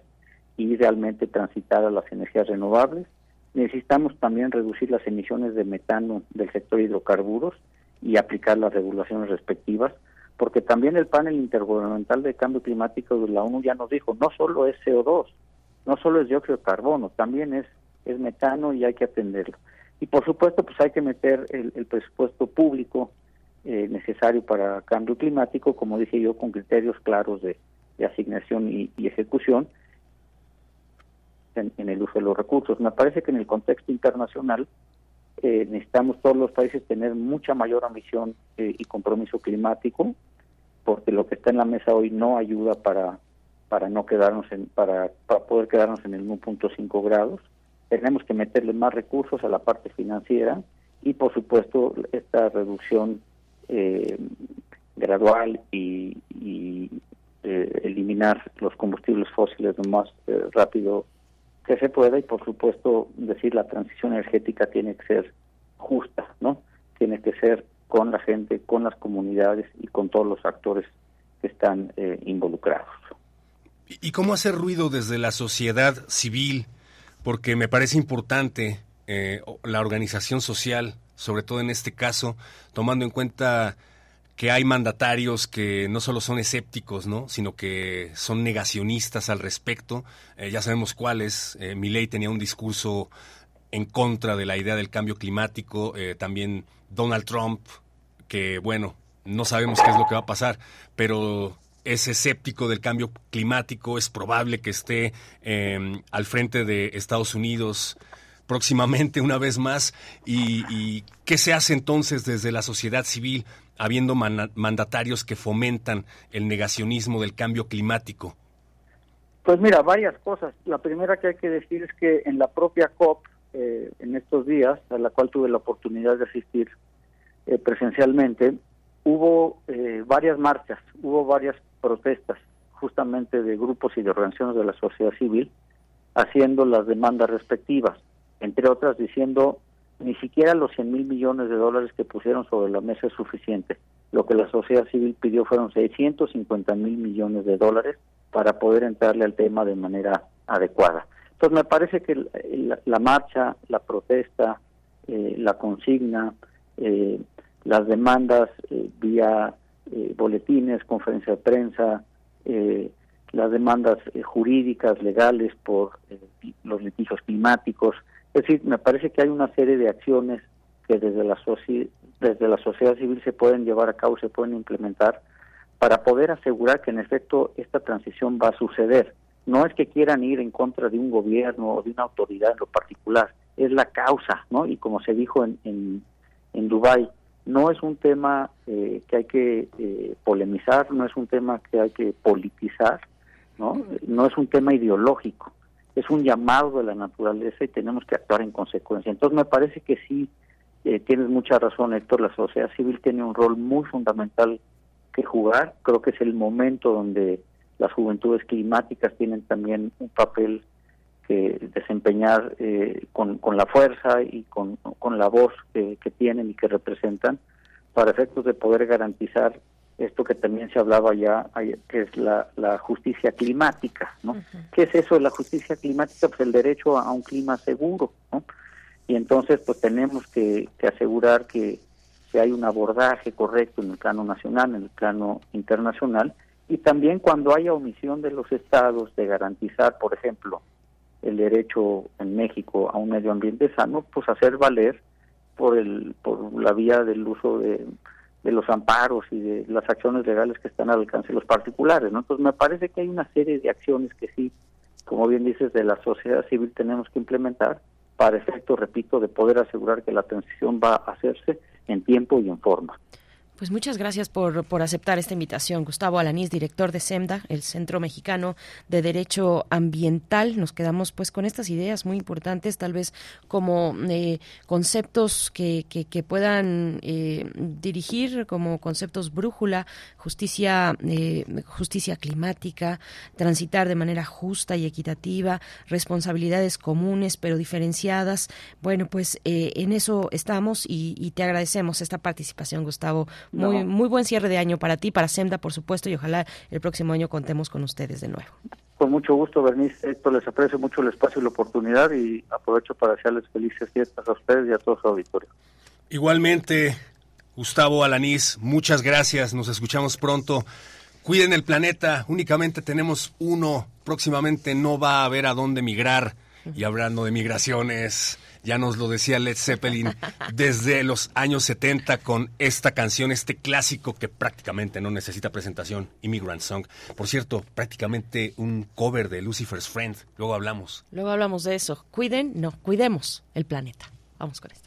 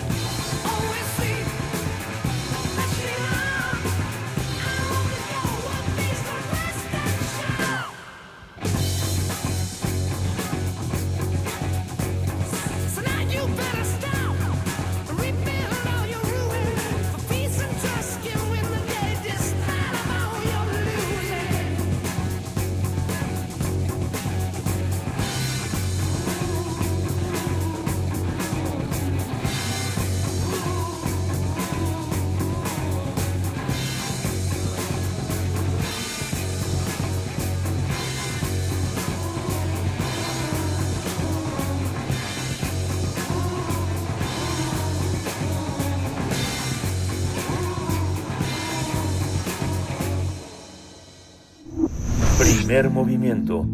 Hacemos comunidad con tus postales sonoras. Envíalas a primermovimientounam.gmail.com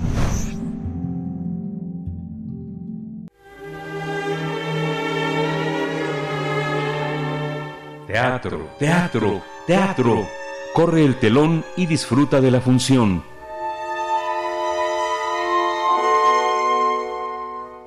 Inspector llama a la puerta es una obra escrita por el dramaturgo inglés John Byton Priestley. Narra la historia de la familia acaudalada Birling que en la Inglaterra de 1912 se encuentra en el festejo del compromiso nupcial de su hija con el joven Croft, que promete ayudar a elevar aún más su posición social. Pero mientras gozan y conviven, un inspector llama a la puerta con la misión de investigar el suicidio de una joven trabajadora. El detective descubrirá poco a poco la responsabilidad de cada uno en el lamentable suceso. El inspector llama a la puerta es una puesta en escena dirigida por Otto Minera y que mezcla el suspenso, el misterio y el humor, donde quedarán expuestos el desdén eh, y también la indiferencia social que conducen a consecuencias trágicas. La obra se presentará hasta el 17 de diciembre en el Teatro Helénico, los días viernes a las 8 horas, 8 de la noche, los sábados a las 19 horas y los domingos a las 18 horas. Bueno, y vamos a hablar de esta obra de teatro. Nos acompaña esta mañana Otto Minera, director de esta puesta en escena. El inspector llama a la puerta. Otto Minera, bienvenido a Primer Movimiento. Buenos días, te saludan de este lado en los micrófonos Héctor Castañeda y Berenice Camacho. ¿Cómo estás? Eh, bien y contento de estar en Radio UNAM, exactamente en Radio UNAM. Muchas Bien. gracias por, por la invitación a hablar. Cuéntanos de qué va, por favor, Otto, esta obra de teatro en tus propias palabras. Bueno, en las suyas ya lo contaron muy bien, ¿eh? Este, así que me dejan poco que añadir. Mm, Quizá nada más insistir en que Priestley, en efecto, eh, le dio al clavo, escribió una obra de teatro excelente en términos de obra de teatro, de obra dramática, una obra que cumple su función, su trabajo, la obra, el escritor, de que el espectador no pueda más que estar absolutamente pendiente de lo que está pasando ahí. Digamos, esa es la esencia del arte dramático, plantear un asunto, irlo desarrollando de una manera tal que no puedas quitar los ojos del escenario, ¿verdad? Claro, después viene el montaje, y esta vez pues tenemos la enorme fortuna, el gran gusto de contar con un elenco, eh, van a decir que los quiero mucho, pero sí los quiero mucho y, y- y- y sí digo que son extraordinarios eh, todos.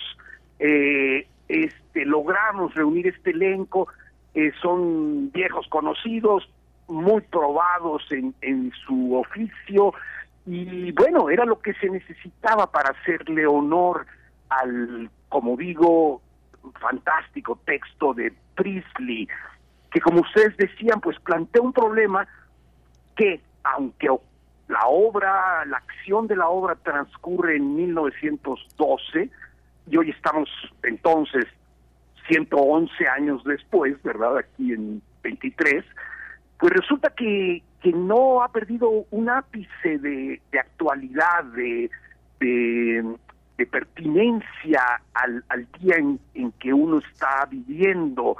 Eh, por eso creo que a los adjetivos eh, eh, admirativos que, que podemos ponerle a Priestley y a la obra, está este también de que pues finalmente es una obra universal, es decir, en cualquier lugar, la obra se escribió en Inglaterra, que por cierto, eh, el- eh, hay, hay un detalle que en realidad se estrenó en, en, en Rusia, eh, porque en ese momento no había, no había un teatro que la acogiera en, en Londres o en Inglaterra, se estrenó en Rusia, pero pronto regresó a Inglaterra y desde 1940, se escribió en 44, pero desde 45 en que se ha estado representando, pues por todo el mundo, especialmente desde luego el mundo de habla inglesa, pero no solo, no solo, también en el mundo de nosotros, de habla hispana, en Argentina, en España, eh, desde luego. Eh, pero fíjate, fíjense, eh, que la obra no se había hecho en México eh, en todos estos años. Hubo un intento de la máquina del teatro que pues la usó, digamos, para una finalidad suya, de, de ellas, eh, le dieron vueltas, hicieron un trabajo suyo, una creación suya. Esta es la primera vez que la obra se pone, digamos, ahora en español, tal como la escribió Priestley, y bueno, es que eso hay que entenderlo, no hay no hay que moverle, como diríamos en estos tiempos algunas personas, no hay que moverle ni una coma, ¿verdad? Este, porque la obra está fríamente calculada para para lograr este esta esta hazaña de, de tener a la gente, pues digamos, eh, en vilo durante dos horas. Justamente el sábado pasado cumplimos 50 funciones, que pues es ya un gran logro en estos días en que las temporadas suelen ser muy cortas.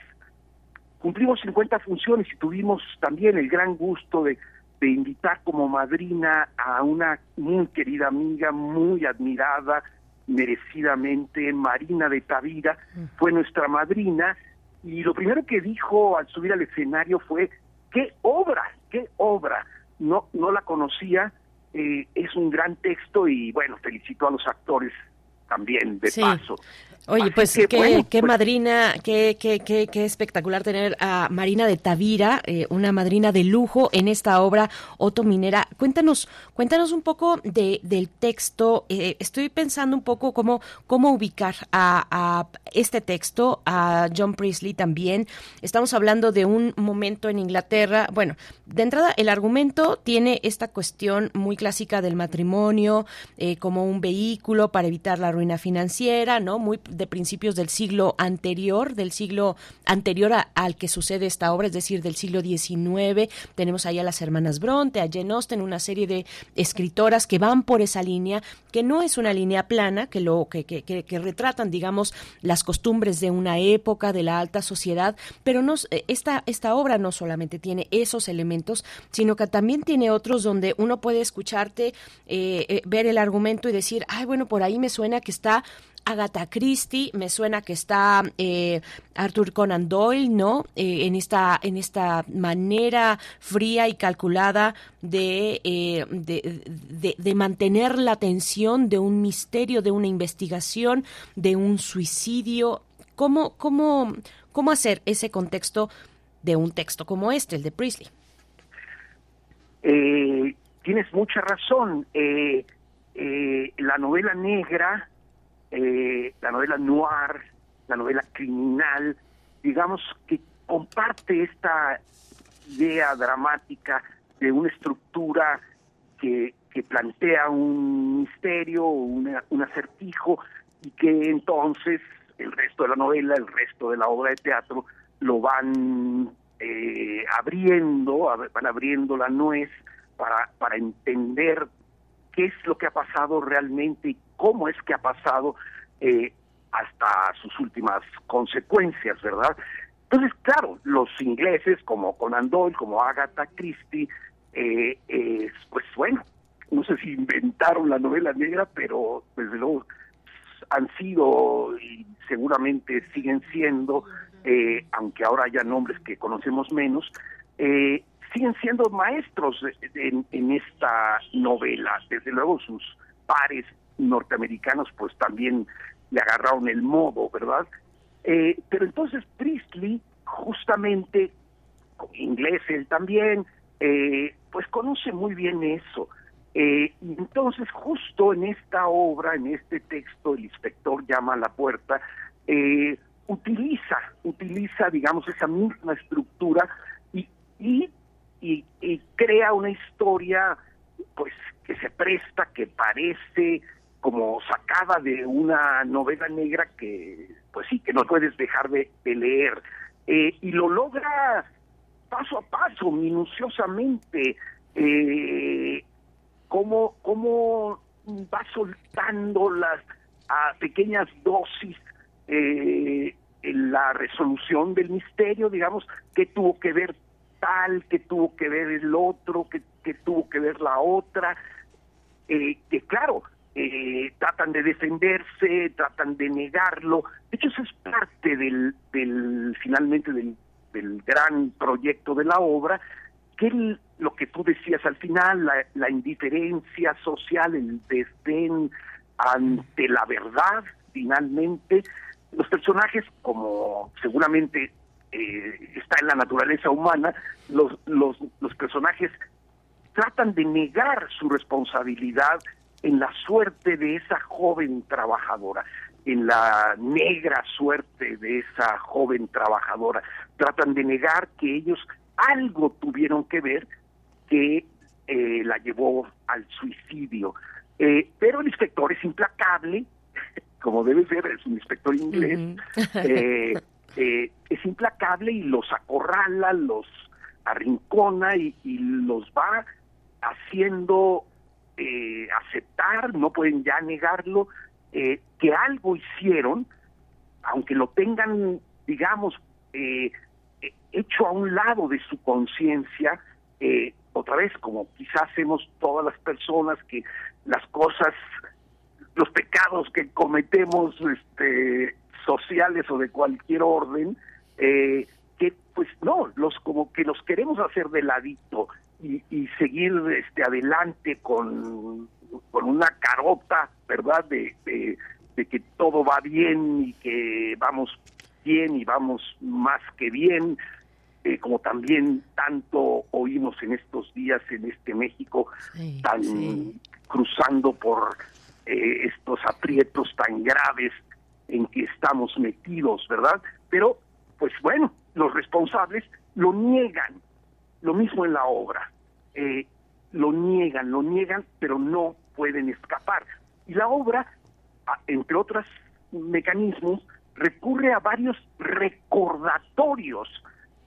No, no, es que sí fue como te digo. Y lo vuelven a negar y la obra vuelve a decir, no, no, sí es como te he dicho.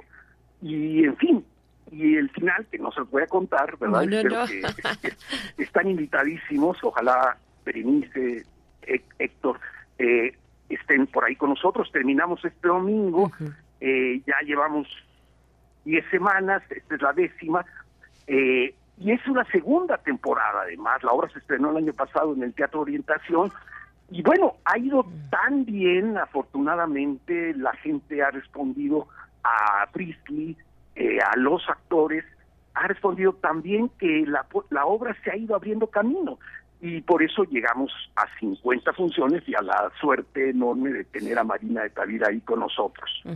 Qué maravilla. Qué buena madrina, como decíamos hace un momento, Berenice. De lujísimo, de lujo, de lujo completamente. Otto, y entonces esto se va a llevar a cabo ya el próximo fin de semana, viernes, sábado y como bien decías, domingo 17 de diciembre, la última función en el Teatro Helénico. Invítanos, por favor, a ver esta obra. Sí, con muchísimo gusto. Digamos, me toca a mí decir esta frase, no se la pierdan. No se la pierdan. Eh, está, está muy padre la obra, las actuaciones, la escenografía y el vestuario son de Edita Rebusta, la iluminación de Patricia Gutiérrez, eh, está Carlos Aragón, Lourdes Garza, Pedro Mira, entre algunos de los actores.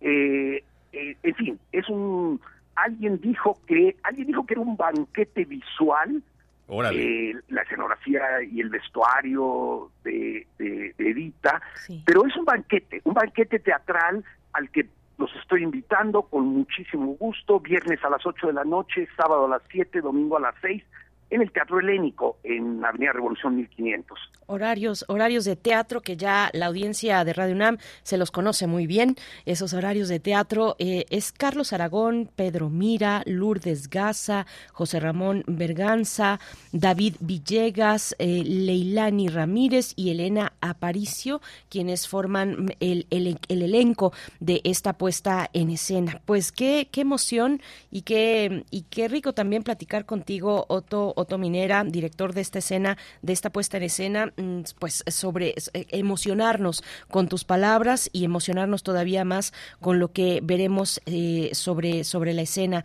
Muchísimas gracias y bueno, pues estaremos ahí acompañándoles en el Teatro Helénico. Muchas gracias. Es este fin de semana, no se lo pierdan y pues eh, si se lo pierden, ojalá también que, que tengamos oportunidad de que más adelante pues les veamos girando también en otros espacios de la ciudad, de la capital y del país en general. Gracias a ustedes y, y pues sí, ojalá eh, nos encontremos por ahí, ustedes y nuestra respetada audiencia. Maravilloso, muchas gracias, Otto Minera. Hasta Vamos, pronto. veré. Claro que sí, vamos. A mí me, sí, sí, me, yo no he leído a este, a este dramaturgo, la verdad, pero bueno, ahora escuchando a, a Otto, leyendo un poco de, de, de la ficha para medios y demás, eh, sí se me hace muy, muy parecido, o bueno, no parecido, es que son contemporáneos de una escritora tan encumbrada como Agatha Christie, o sea, tiene, y que ahora se han hecho películas, ¿no? También Muerte en el Nilo, películas como con grandes estrellas eh, hollywood- hollywoodenses y de la escena internacional y, eh, y, y bueno, me, me suena bastante, pues, ¿a qué, ¿a qué se deberá? ¿Qué pasaba Ajá. en Inglaterra como para dar este tipo de obras de misterio, de investigadores, de, de investigadores eh, de- del crimen que son como sabuesos, ¿no? Que son como sabuesos, que son un Sherlock Holmes. Bueno, no hay, solo hay uno, hay un Sherlock Holmes, pero... Está eh, Doctor House, ¿no? pero está Doctor House. Cuéntenos ustedes, vamos a hacer una pequeña pausa. ¿Qué es lo que vamos a escuchar? Vamos a escuchar eh, una de las canciones pioneras del heavy metal. Si vamos con la canción, señor. Vamos, vamos a ir con una producción de nuestros compañeros, compañeras de UNAM Global, que esperamos ya estén así, este, frotándose las manos para irse de vacaciones. UNAM Global, pues que ha estado todo el año compartiendo día con día eh, cápsulas muy interesantes, producciones pequeñas, interesantes. Vamos a escuchar esta y volvemos después con música, o tal vez ya nos vamos directo, nos vamos directo con esto. Eh, vamos y volvemos. Nuestra dieta tiene un alto impacto en el medio ambiente. A pesar de que los alimentos de origen animal representan menos del 20% del suministro mundial de energía alimentaria, son responsables de la mayoría de los impactos negativos, como en el uso de la tierra y del agua, según un estudio publicado en la revista Nature. El artículo proyecta que, si se reduce a la mitad el consumo global de cárnicos, para el año 2050 se disminuiría el 31% de los gases de efecto invernadero emitidos por el sector agrícola. Señalan, ¿no? Reducir a la mitad, que en sí ya es un cambio muy, muy importante, pero no, no, no hablan de una totalidad. Eso me parece que hay que rescatarlo. Es una transición, ¿no? Eh, pensar en transiciones y no en cambios radicales o drásticos que pues tendrían, bueno, de entrada su viabilidad pudiera ser cuestionable, Esta propuesta podría no solo tener efectos ambientales, constituyen a una dieta completa, adecuada, equilibrada, variada y todos los elementos que rodean a, a una dieta que promueva la salud. también se pueden integrar otras estrategias para reducir el impacto ambiental. En general los alimentos que consumimos pues deberían ser de producción local. Eh, ¿Eso qué implica? Pues que se, se favorece el trabajo de los productores nacionales, que se requiere menos combustible para transportarlos, eso tiene un impacto sobre el ambiente, ¿no? o sea, sobre la contaminación, y eh, pues sistemas alimentarios más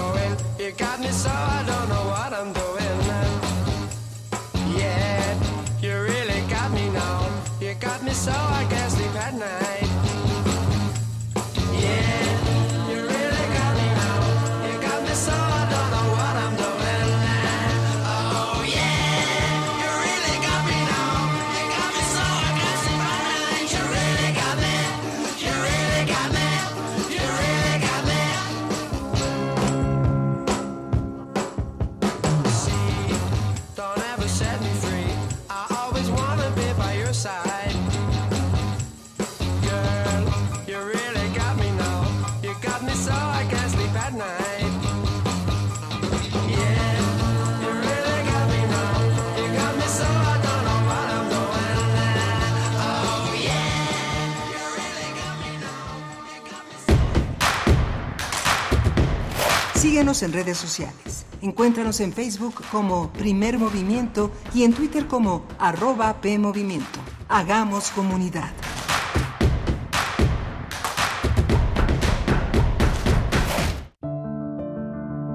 Raquel Tibol, crítica e historiadora del arte mexicano. 100 años de su nacimiento. Pues su carácter sí fue fuerte, además contundente. Ella, lo que ella decía, para ella era eso, era su verdad y, la defendía a capa y espada, pero finalmente nos enseñó mucho. Yo creo que esos programas justamente de Radio Universidad son una gran lección. Su escritura, su manera de decir las cosas no pierde su actualidad. La podemos discutir y puede gente que no esté de acuerdo, pero la actualidad no la pierden. Es una señora vigente el día de hoy. Miriam Kaiser, gestora cultural. Raquel Tibol, 96.1 FM, Radio UNAM, Experiencia Sonora.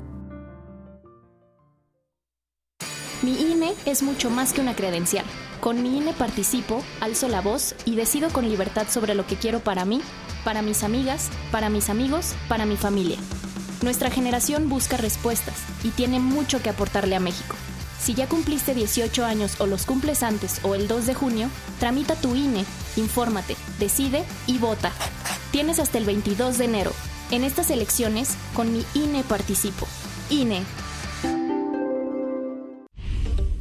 Delitos electorales son aquellas acciones que buscan alterar los resultados en las elecciones.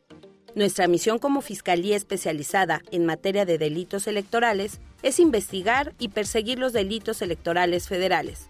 Denúncialos a la FICEL a través de FICETEL al 800-833-7233 y ficenet.fgr.org.mx. Fiscalía General de la República.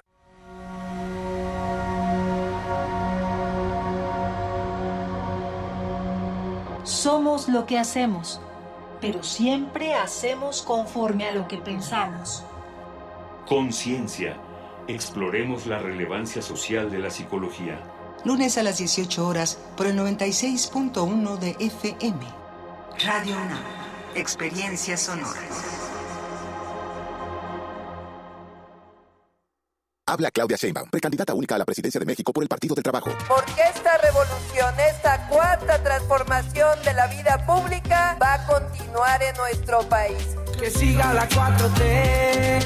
Mientras unos hablan de lo nuevo y otros de lo viejo, nosotros continuamos con lo bueno. Más estudiantes con becas, apoyos para madres solteras, nuestros adultos mayores sin hambre. Nunca voy a traicionar a nuestro movimiento ni al pueblo de México. Claudia Sheinbaum, presidenta, precandidata única. Mensaje dirigido a militantes y simpatizantes del Partido del Trabajo. PT es 4T. Habla Claudia Sheinbaum. Los gobiernos del pasado pensaban que la educación y la salud eran negocios y privilegios. Con la cuarta transformación se recuperaron como derechos. Vamos a seguir avanzando para que ningún joven se quede sin preparatoria o sin universidad y que tengamos acceso a la salud pública de forma gratuita. Vamos por el camino correcto. No hay marcha atrás. Seguimos avanzando con honestidad, resultados y amor al pueblo. Claudia Sheinbaum, presidenta, precandidata única de Morena. Mensaje dirigido a militantes, simpatizantes y Consejo Nacional de Morena. Radio UNAM celebra los 100 años del natalicio de la crítica e historiadora del arte Raquel Tibol, con la retransmisión del programa especial Raquel Tibol.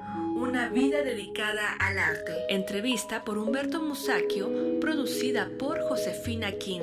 Jueves 14 de diciembre a las 10 horas por el 96.1 de FM. Radio UNAM, Experiencia Sonora. Habla Xochil Gálvez. Cada día millones de mujeres en México luchan por sus familias. En casas, calles y fábricas enfrentan violencia y desigualdad con valentía. Por eso quiero ser tu candidata, porque tú das todo, mereces todo. Que nadie te diga que no se puede. No se trata de mí, se trata de ti. Xochil, fuerte como tú. Precandidata única. PRI. Propaganda dirigida a militantes y simpatizantes del PRI. Habla Claudia Sheinbaum. Cuando llegué a la jefatura de gobierno estábamos en el peor momento de inseguridad en la Ciudad de México. En cuatro años disminuimos en más de la mitad los delitos de alto impacto. Homicidio, robo en transporte público y robo de vehículos, entre otros. Lo logramos con una estrategia. Atención a las causas, más y mejor policía, inteligencia y investigación y coordinación con la Guardia Nacional. Seguimos avanzando con ciencia, honestidad, resultados y amor al pueblo. Claudia Sheinbaum, presidenta. Precandidata única de Morena. Mensaje dirigido a militantes, simpatizantes y Consejo Nacional de Morena.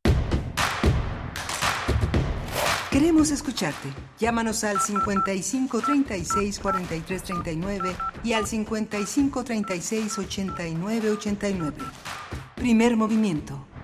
Hacemos comunidad. Ya son las 9 de la mañana con 5 minutos. Si ustedes están escuchando primer movimiento, hoy es jueves 14 de diciembre. Ya estamos a la mitad de este último mes del año y les saludamos con gusto en vivo a través de las frecuencias universitarias 96.1 en FM y 860 en amplitud modulada para todo el mundo en la web, en el sitio electrónico de Radio UNAM, donde ustedes podrán también encontrar eh, el repositorio sonoro de Radio UNAM Radio podcast.unam.mx. Ahí estarán, eh, bueno, ahí está una selección amplísima de lo que hay dentro del resguardo sonoro que realiza Radio UNAM. Bueno, una parte importante, aunque no en su totalidad, se encuentra ahí en ese repositorio sonoro radio.unam.mx, el lugar donde también nos podemos escuchar en esta mañana con Rodrigo Aguilar en la producción ejecutiva, el señor Crescencio Suárez en la operación técnica de la consola y Héctor Castañeda aquí en los micrófonos en la conducción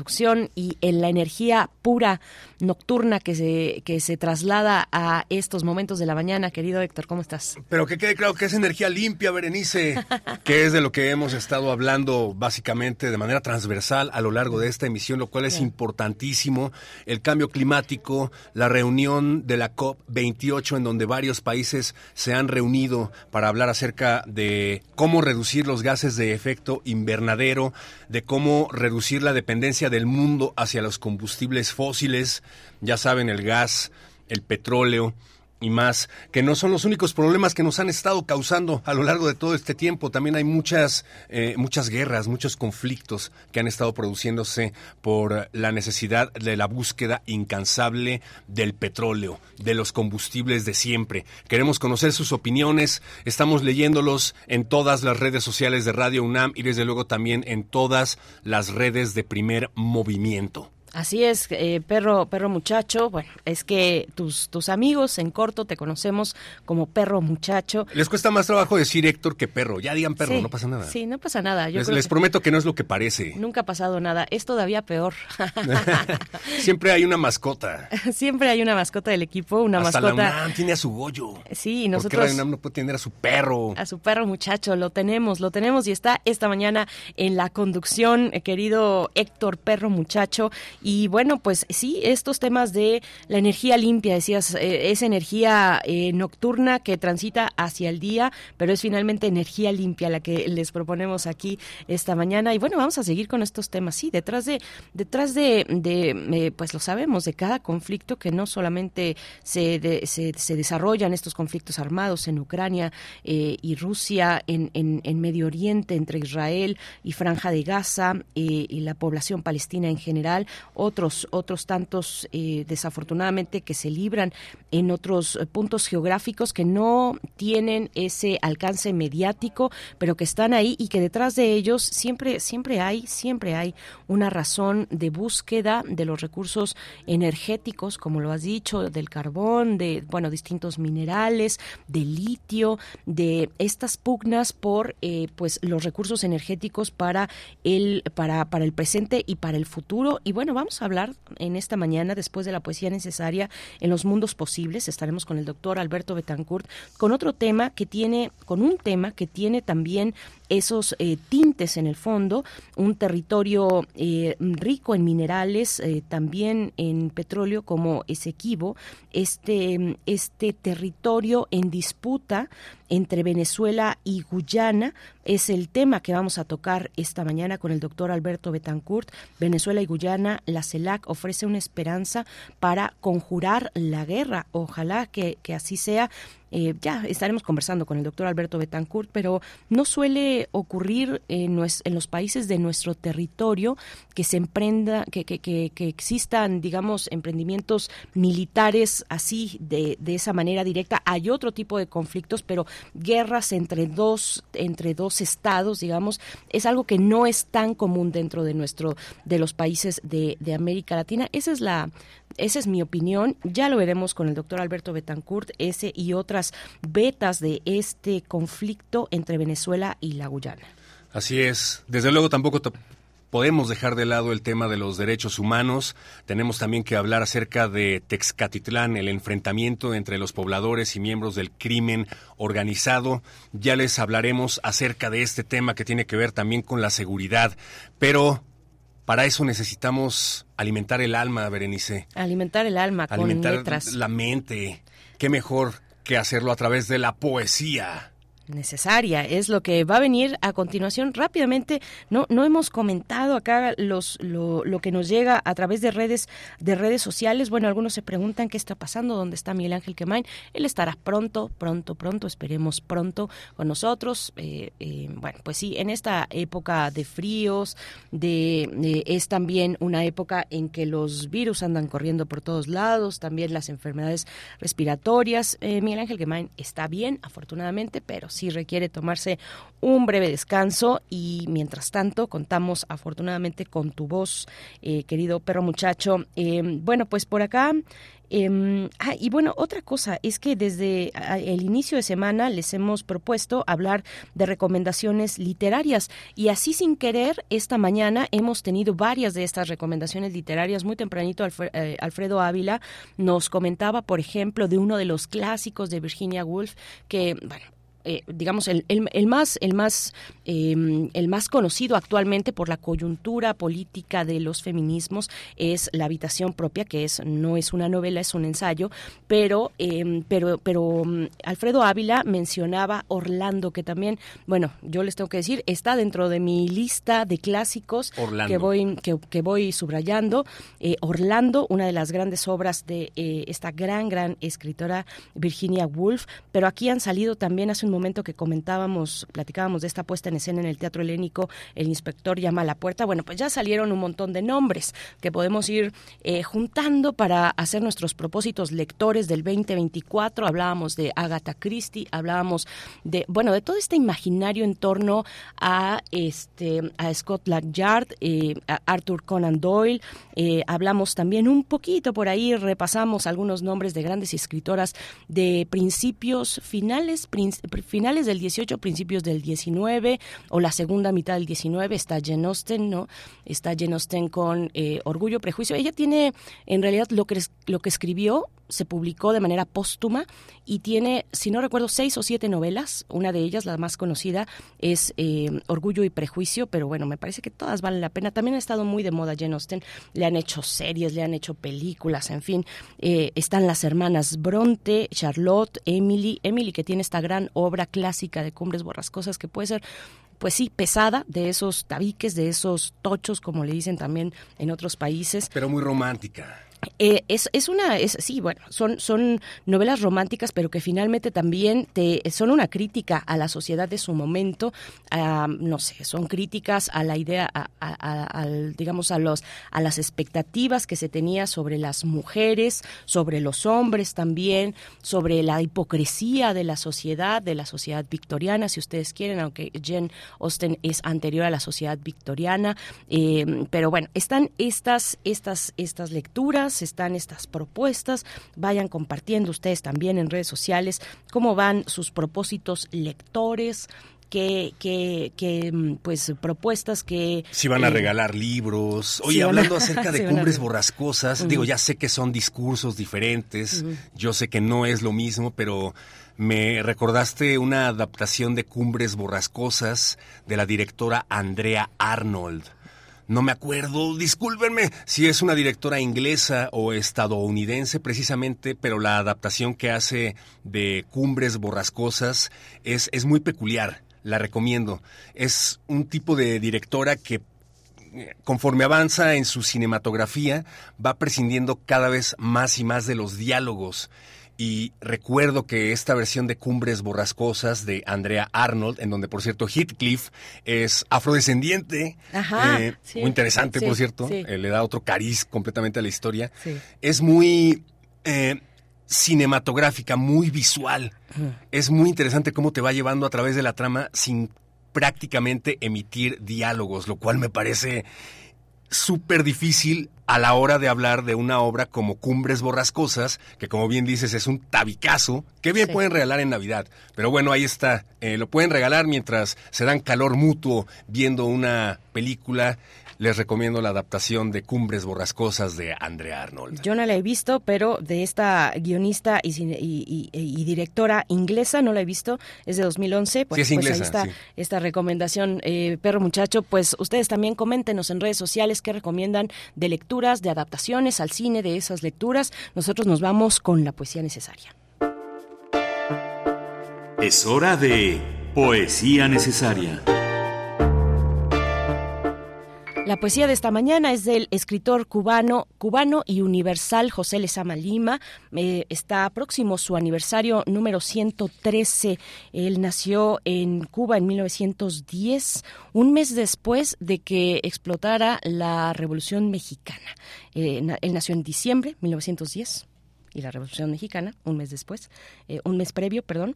Así es que, bueno, vamos a escuchar eh, la propuesta poética que les hago esta mañana. Él fue un poeta, narrador, eh, ensayista, tardíamente reconocido. Fíjense que la UNAM tiene eh, en estos en esta colección de verdad muy muy útil que tiene todo el, el propósito de difundir las letras que son los materiales de lectura. Bueno pues eh, Lezama Lima naturalmente que tiene su material de lectura y ese material de lectura además tiene una nota, una nota introductoria de David Huerta. Hablamos de David Huerta aquí esta semana. Eh, bueno, es David Huerta quien le hace la nota introductoria al material de lectura de José Lezama Lima, un material que por supuesto eh, incluye esta gran, este gran poema de nuestra región que es Muerte de Narciso. No les voy a compartir ese poema que es bastante más largo, sino que, eh, bueno, les voy a compartir este otro que se titula Lo inaudible de este gran poeta, decía tardíamente eh, reconocido. Yo creo que el reconocimiento literario le llegó a Lezama Lima en el, en, en la, a la mitad de los años 60, cuando eh, le quedaban 10 años de vida. 10 años de vida, él ya tenía aproximadamente 50 años y es en ese momento que le llega el reconocimiento literario a un hombre que, eh, bueno, como este, como Lezama Lima, cuyo nombre además eh, es el que se ha empleado para dar el premio de poesía de la Casa de las Américas, lleva su nombre, el premio José Lezama Lima de poesía de la Casa de las Américas, así es que vamos, vamos con lo inaudible. Lo inaudible es inaudible. No podremos saber si las hojas se acumulan y suenan al encaramarse la mirona lagartija sobre la hoja. Nos roza la frente y creemos que es un pañuelo que nos está tapando los ojos. El oro camina después hacia la hoja y la hoja iba hacia la casa vacía del otoño, donde lo inaudible se abrazaba con lo invisible en un silencio, en un silencioso gesto de júbilo. Lo inaudible gustaba del vuelo de las hojas, reposaba entre el árbol inmóvil y el río de móvil memoria. Mientras lo inaudible lograba su reino, la casa oscilaba, pero su interior permanecía intocable. De pronto, una chispa se unió a lo inaudible y comenzó a arder escondido debajo del sonido facetado del espejo. La casa recuperó su movilidad y comenzó de nuevo a navegar.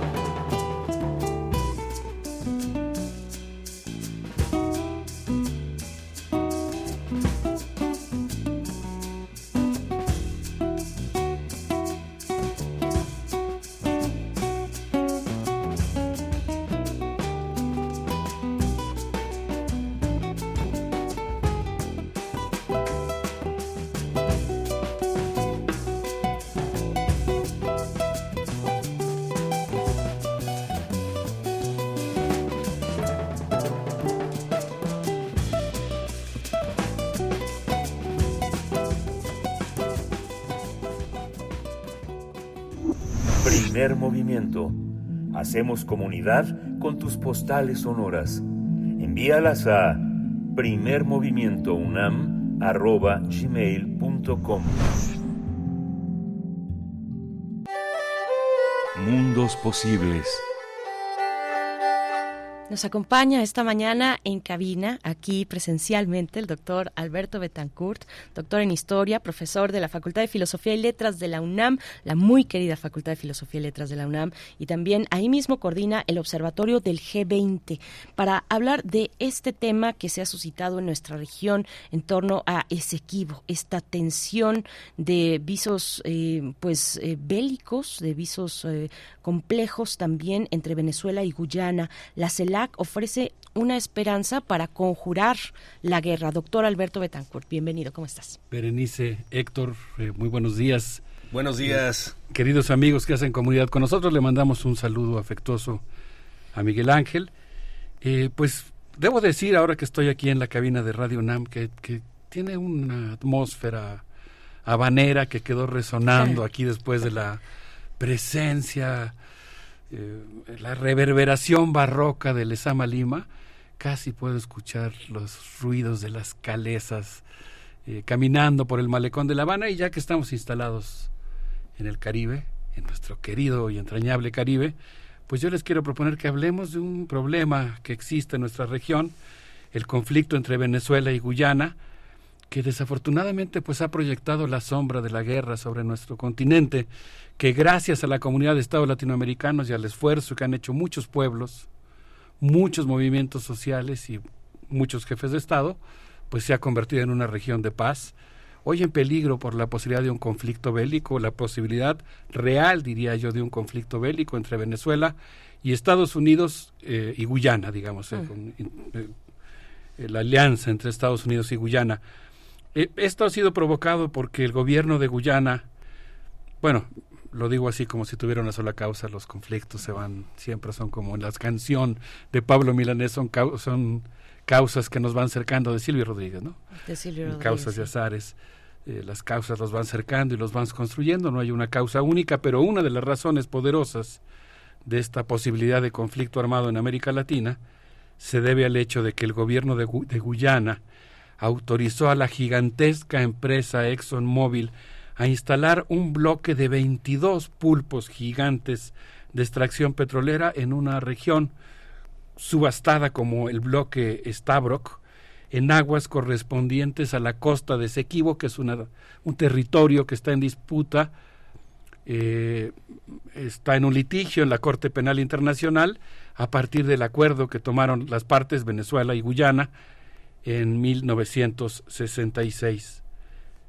Venezuela respondió a lo que podríamos llamar la fiebre del oro negro con un referéndum sobre la defensa del Esequibo que se realizó el pasado día 3 de diciembre e inmediatamente el Comando Sur del Ejército de los Estados Unidos manifestó su apoyo irrestricto al gobierno de Guyana.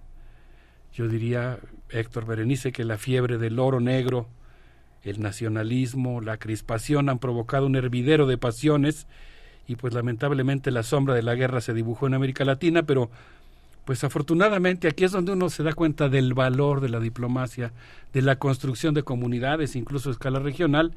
El presidente de Brasil, Luis Ignacio Lula da Silva, formuló la propuesta de que el conflicto, en lugar de dirimirse por la vía armada, lo cual sería terrible porque significaría abrir un tercer frente de guerra en los conflictos ya actualmente en curso, se dirima por la vía de la negociación con el auxilio de los países de América Latina.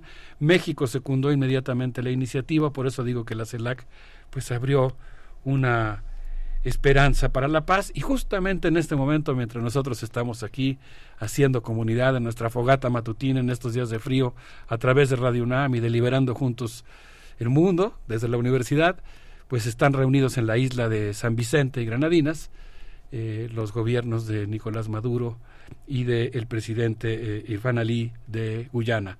Entonces, pues hay una esperanza para la paz y sobre eso me gustaría platicar con, con ustedes y con nuestros amigos del auditorio el Pues, día de hoy. Qué tema esta mañana, qué bueno que eh, inicias, que, que- que afortunado que inicies Alberto Betancourt poniendo este, este conflicto en contexto, en contexto también de eh, los intereses de Estados Unidos. Si, si pensamos, si nos trasladamos a los otros dos conflictos mediáticamente, eh, eh, bueno, relevantes, ¿no? Todos lo son, pero los que han logrado alcanzar un nivel mediático importante tanto en Ucrania como en Medio Oriente, bueno, está ahí siempre el apoyo de alguna manera, la incursión, el apoyo a, alguna de las partes o la incursión de los Estados Unidos. Y decíamos eh, antes de que llegaras tú a la cabina eh, que, que ahí está la cuestión de los recursos energéticos, de los recursos naturales detrás de muchos de estos conflictos, y no es que de todos, pero particularmente en estos tres sale el nombre, sale a relucir la imagen, la figura y el poderío de los Estados Unidos, a diferencia tal vez de lo que eh, la gente en Gaza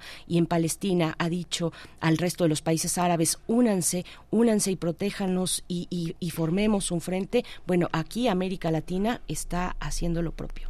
Eh, eh, y creo que eso es algo que realmente nos, nos debe alegrar muchísimo.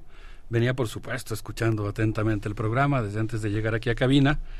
Y efectivamente yo creo que la situación tiene como uno de sus componentes, no el único porque esta es una disputa de más de 100 años, pero uno de sus componentes importantes es el hecho de que las sanciones contra Rusia provocaron una enorme sed de petróleo en Europa y ahora pues las grandes petroleras y particularmente Estados Unidos que quiere apropiarse de ese mercado, que ha aprovechado la coyuntura de la guerra en Ucrania para sustituir la- el abasto de petróleo que, que brindaba Rusia, ahora el ofrecerlo, pues está también buscando en muchos recovecos, en muchos lugares del mundo, cómo hacerse de pozos petroleros.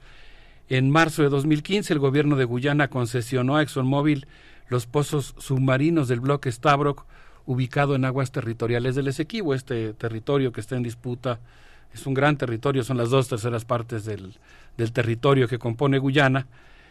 Y Exxon está usando ahí mastodontes flotantes para extraer petróleo de las costas de Esequiba con un tipo de barcos que son verdaderamente impresionantes. Se llaman buques flotantes de producción, almacenamiento y distribución de petróleo.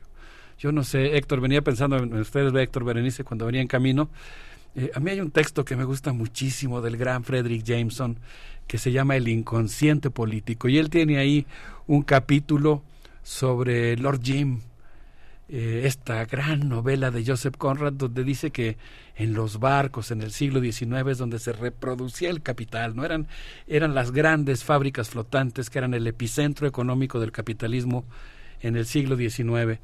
Y yo no sé, no, no, no sé si es por mi ánimo corradiano, así mi, mi, mi carácter de, de fan y lector de Joseph Conrad, o por quién sabe qué cosas, el inconsciente siempre es misterioso, afortunadamente, pero a mí los barcos me producen una cierta fascinación y estos barcos gigantes, estas plataformas petroleras que uno se imagina, yo por lo menos pensaba que eran unos pozos, ¿no? que estaban instalados, anclados en el mar, pero que en realidad son pozos flotantes. Bueno, pues estos que está usando, que son barcos flotantes, perdón, estos grandes barcos, pues ahora hay un modelo, digamos, un modelo eh, gigantesco, nuevo modelo de plataformas petroleras, estos buques que está usando Exxon.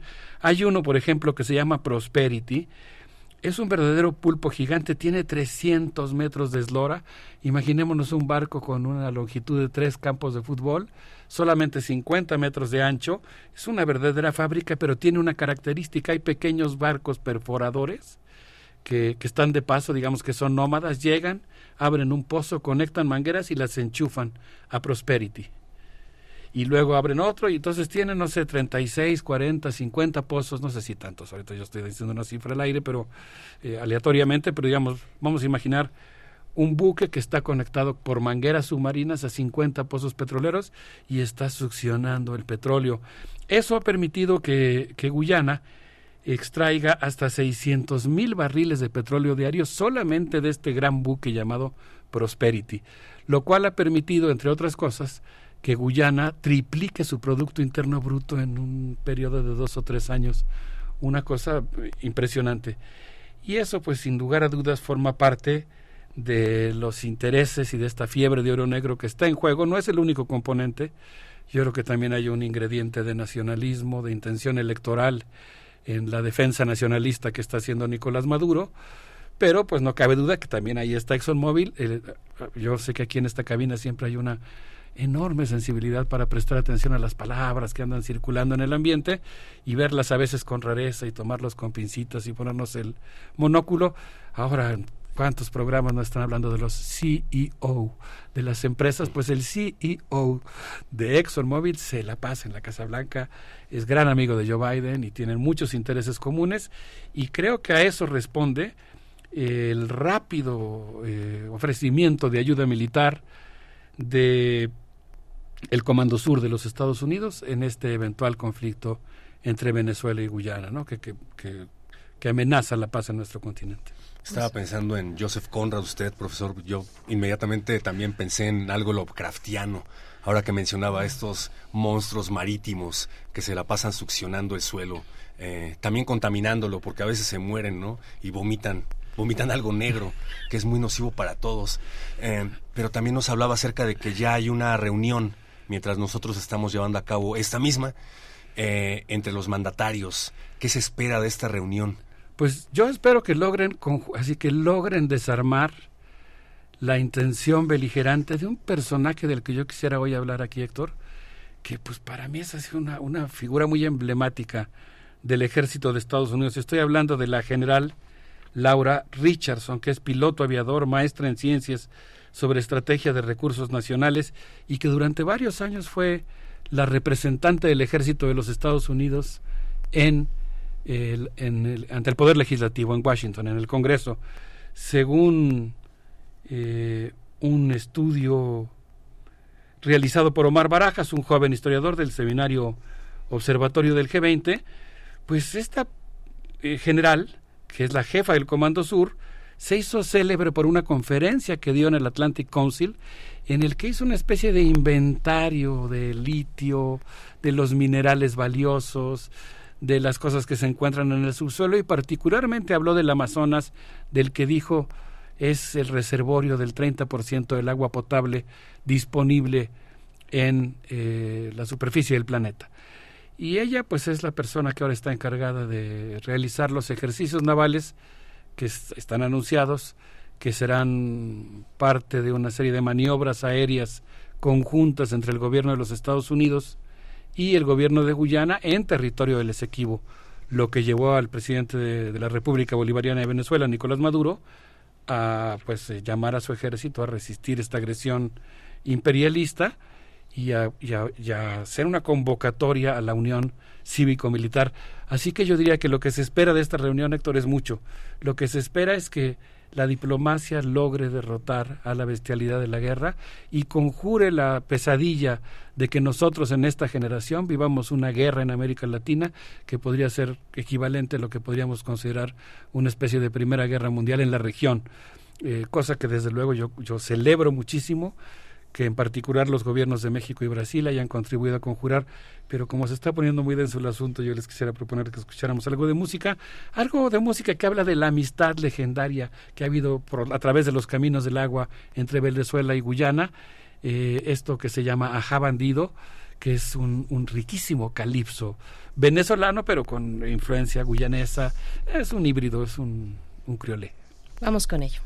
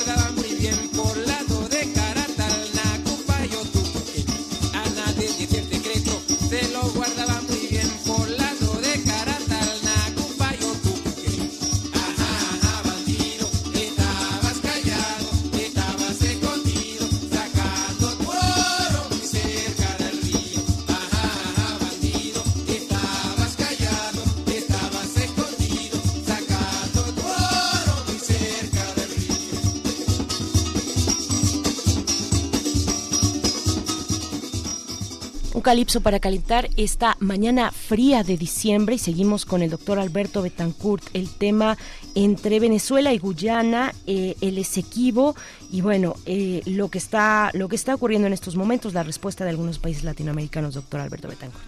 Sí, bueno, primero que nada, pues déjenme confesar al aire que para mí yo cuando escucho un cuadro venezolano, así no sé qué pasa, algo reverbera en mi cuerpo. Y pues con este calipso yo quisiera hacer un anuncio y agradecer mucho a Violeta Torres y a Rodrigo Aguilar que acaban de abrir un- una playlist de Mundos Posibles que se llama eh, justamente Mundos Posibles, está en Spotify y pues ahí vamos a poner este calipso y otras cosas que hemos estado poniendo aquí en, en primer movimiento. Obviamente será un- una playlist hermana, eh, un retoñito, digamos, de toda la buena música que escuchamos aquí en primer movimiento y esto se referirá específicamente a pues lo que escuchamos en, en Mundos Posibles. Pues yo creo que eh, tiene una gran relevancia para la historia política, geopolítica de América Latina, el hecho de que el día 7 de diciembre en Río de Janeiro, durante la reunión del Mercosur, el presidente de Brasil, Luis Ignacio Lula da Silva, expresó con claridad, no queremos una guerra en la región porque solo con paz podemos lograr el desarrollo. Enlistó sus prioridades como presidente del G20, la lucha contra el hambre y la pobreza, la transición energética, el combate al cambio climático, y dijo esta es una oportunidad para que el Amazonas hable por sí mismos y habló de algo que casi nunca se menciona, que yo no había escuchado nunca en el observatorio del G20 y menos de- en voz de un presidente del mismo grupo durante un año, eh, la necesidad de transformar profundamente la gobernanza, la gobernabilidad global. Y en ese marco, pues, eh, eh, habló sobre la importancia de que se buscara un camino para mediar el conflicto entre Venezuela y Guyana, conjurar la guerra. Yo por eso pienso que la CELAC, la Comunidad de Estados Latinoamericanos y del Caribe, juega un papel muy importante. Yo no saben lo que sentí cuando escuché al entonces canciller de nuestro país, Marcelo Ebrard, decir que la CELAC no era tan importante porque nunca se ponía de acuerdo en nada y que era mejor impulsar una agencia de desarrollo. Yo, yo creo que fue un error muy grave. Yo creo que la CELAC está llamada a jugar un papel protagónico y pienso que más que un panamericanismo requerimos primero que nada de impulsar la independencia, la soberanía, la integración y la cooperación de América Latina y luego ya todos juntos con otra correlación de fuerzas, ahí sí, nos sentamos a negociar, por supuesto, como buenos vecinos que debemos ser, pues nos sentamos a negociar con, con todos los países del mundo, con Estados Unidos y Canadá, con la Unión Europea, con la República Popular China, con todas las potencias en Medio Oriente, pero pienso que la unidad latinoamericana es, es importantísima y por eso celebro mucho que justamente en este momento que nosotros estamos aquí, eh, pues estáis celebrando esta reunión en, un lugar que a veces no tenemos tan claro en nuestra conciencia, pero que hoy podemos incorporar como parte de la historia política de nuestro continente, la isla de San Vicente y específicamente la ciudad de Kingston, donde hoy está ocurriendo algo muy importante, algo que quizá nos permita irnos a Navidad tranquilos, Por favor. en lugar de con una eh, preocupación adicional a las que ya tenemos. a las que ya tenemos, a las que ya tenemos y que, bueno, que se van sumando también en la región eh, con esta, pues sí, o- ojalá tuviéramos un diálogo pues muy, muy común. Lo tenemos, lo tenemos, tenemos condiciones comunes, pero de pronto también pues salta la incertidumbre cuando llegan personajes al poder eh, como, como lo que está ocurriendo ahora en Argentina, incertidumbre, expectativa con, con, con un personaje como Javier Milei, ahora presidente de Argentina, bueno, con todos, con todos estos elementos. Ahí está América Latina y el Caribe en esta tensión permanente, en este pareciera péndulo entre izquierda y derecha y ahora, bueno, estas nuevas formas de, de no se sabe bien qué, eh, qué es lo que representa eh, Javier Milei. Pero bueno, te- por favor. Bueno, eh, debo decir nada más para terminar que a esta reunión a la que acude Mohamed Irfan Ali, el presidente de Guyana, eh, Guyana por supuesto, pueblo hermano, igual que todos los de América Latina, eh, él dijo que le pedía a los inversionistas que estuvieran tranquilos, que en la reunión no se iban a tocar sus intereses. Por su parte, el presidente Nicolás Maduro dijo que no eh, iba a permitir de ninguna manera que eh, la voluntad imperial frenara la soberanía de Venezuela. Entonces, pues deseamos lo mejor en esta reunión. Esperemos que, que la vía diplomática logre mostrar, por una vez que tanta falta nos hace, la capacidad de la inteligencia humana para resolver sus conflictos por una mejor vía que no sea la bestial de la guerra. Y pues eh, esperemos que eso sea nuestro regalo navideño, ¿no? Una, una buena intervención de la diplomacia, el arte de la diplomacia en América Latina. Eh, yo pienso que así podríamos estar un poco más tranquilos, sin lugar a dudas. Es un buen deseo para el cierre de año que no llegue la guerra, que no lleguen los conflictos, la guerra como tal, porque conflictos armados los hay, eh, conflictos en nuestro territorio, en nuestra región los hay, pero no de esta naturaleza, no entre dos estados como tal en América Latina y Caribe. Pero bueno, nos vamos a despedir ya, Alberto. Nos vamos a despedir. Yo les quiero proponer que escuchemos ahora eh, a los músicos amerindios de la costa de Guyana con esto que se llama Cayona Cajota Cay.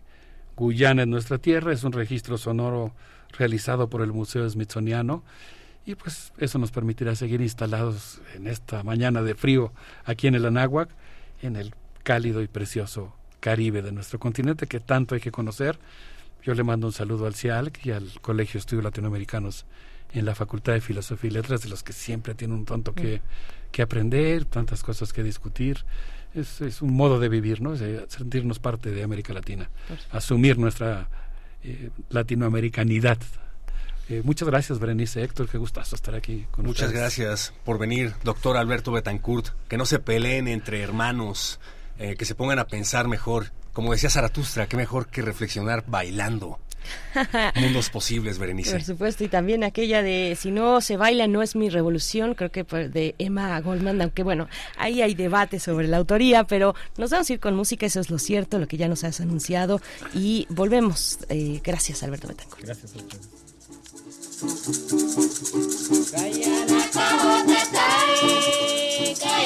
Kahota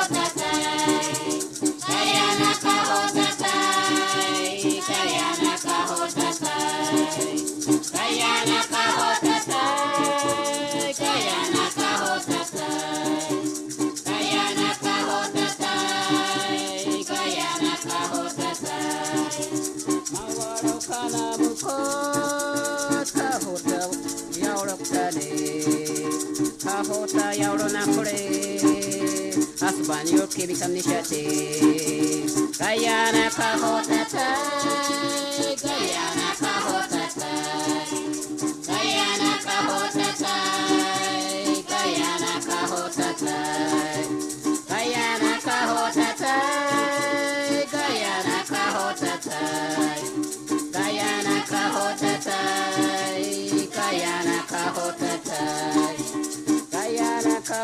tai Guyana ka hota tai Asbani ertu mubunya kore ka hota sabu kwa bate Guyana ka hota tai Guyana ka hota tai Guyana ka hota tai Guyana ka hota tai Guyana ka hota tai Guyana ka hota tai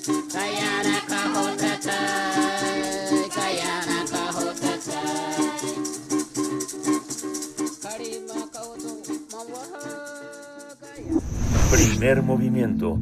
Hacemos comunidad con tus postales sonoras. Envíalas a primermovimientounam.gmail.com Libertad. Seguridad, Salud. identidad, Alimentación. libre desarrollo de la personalidad, educación. Pensar nuestros derechos humanos.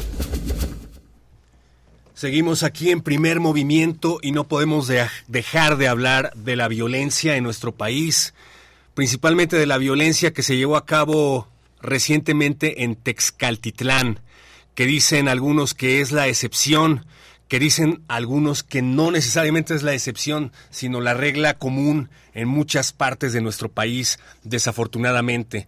Eh, bueno, hubo un enfrentamiento muy sangriento, muy lamentable, en donde comuneros de Texcaltitlán, del Estado de México, se defendieron eh, de las extorsiones de varios miembros de la familia michoacana.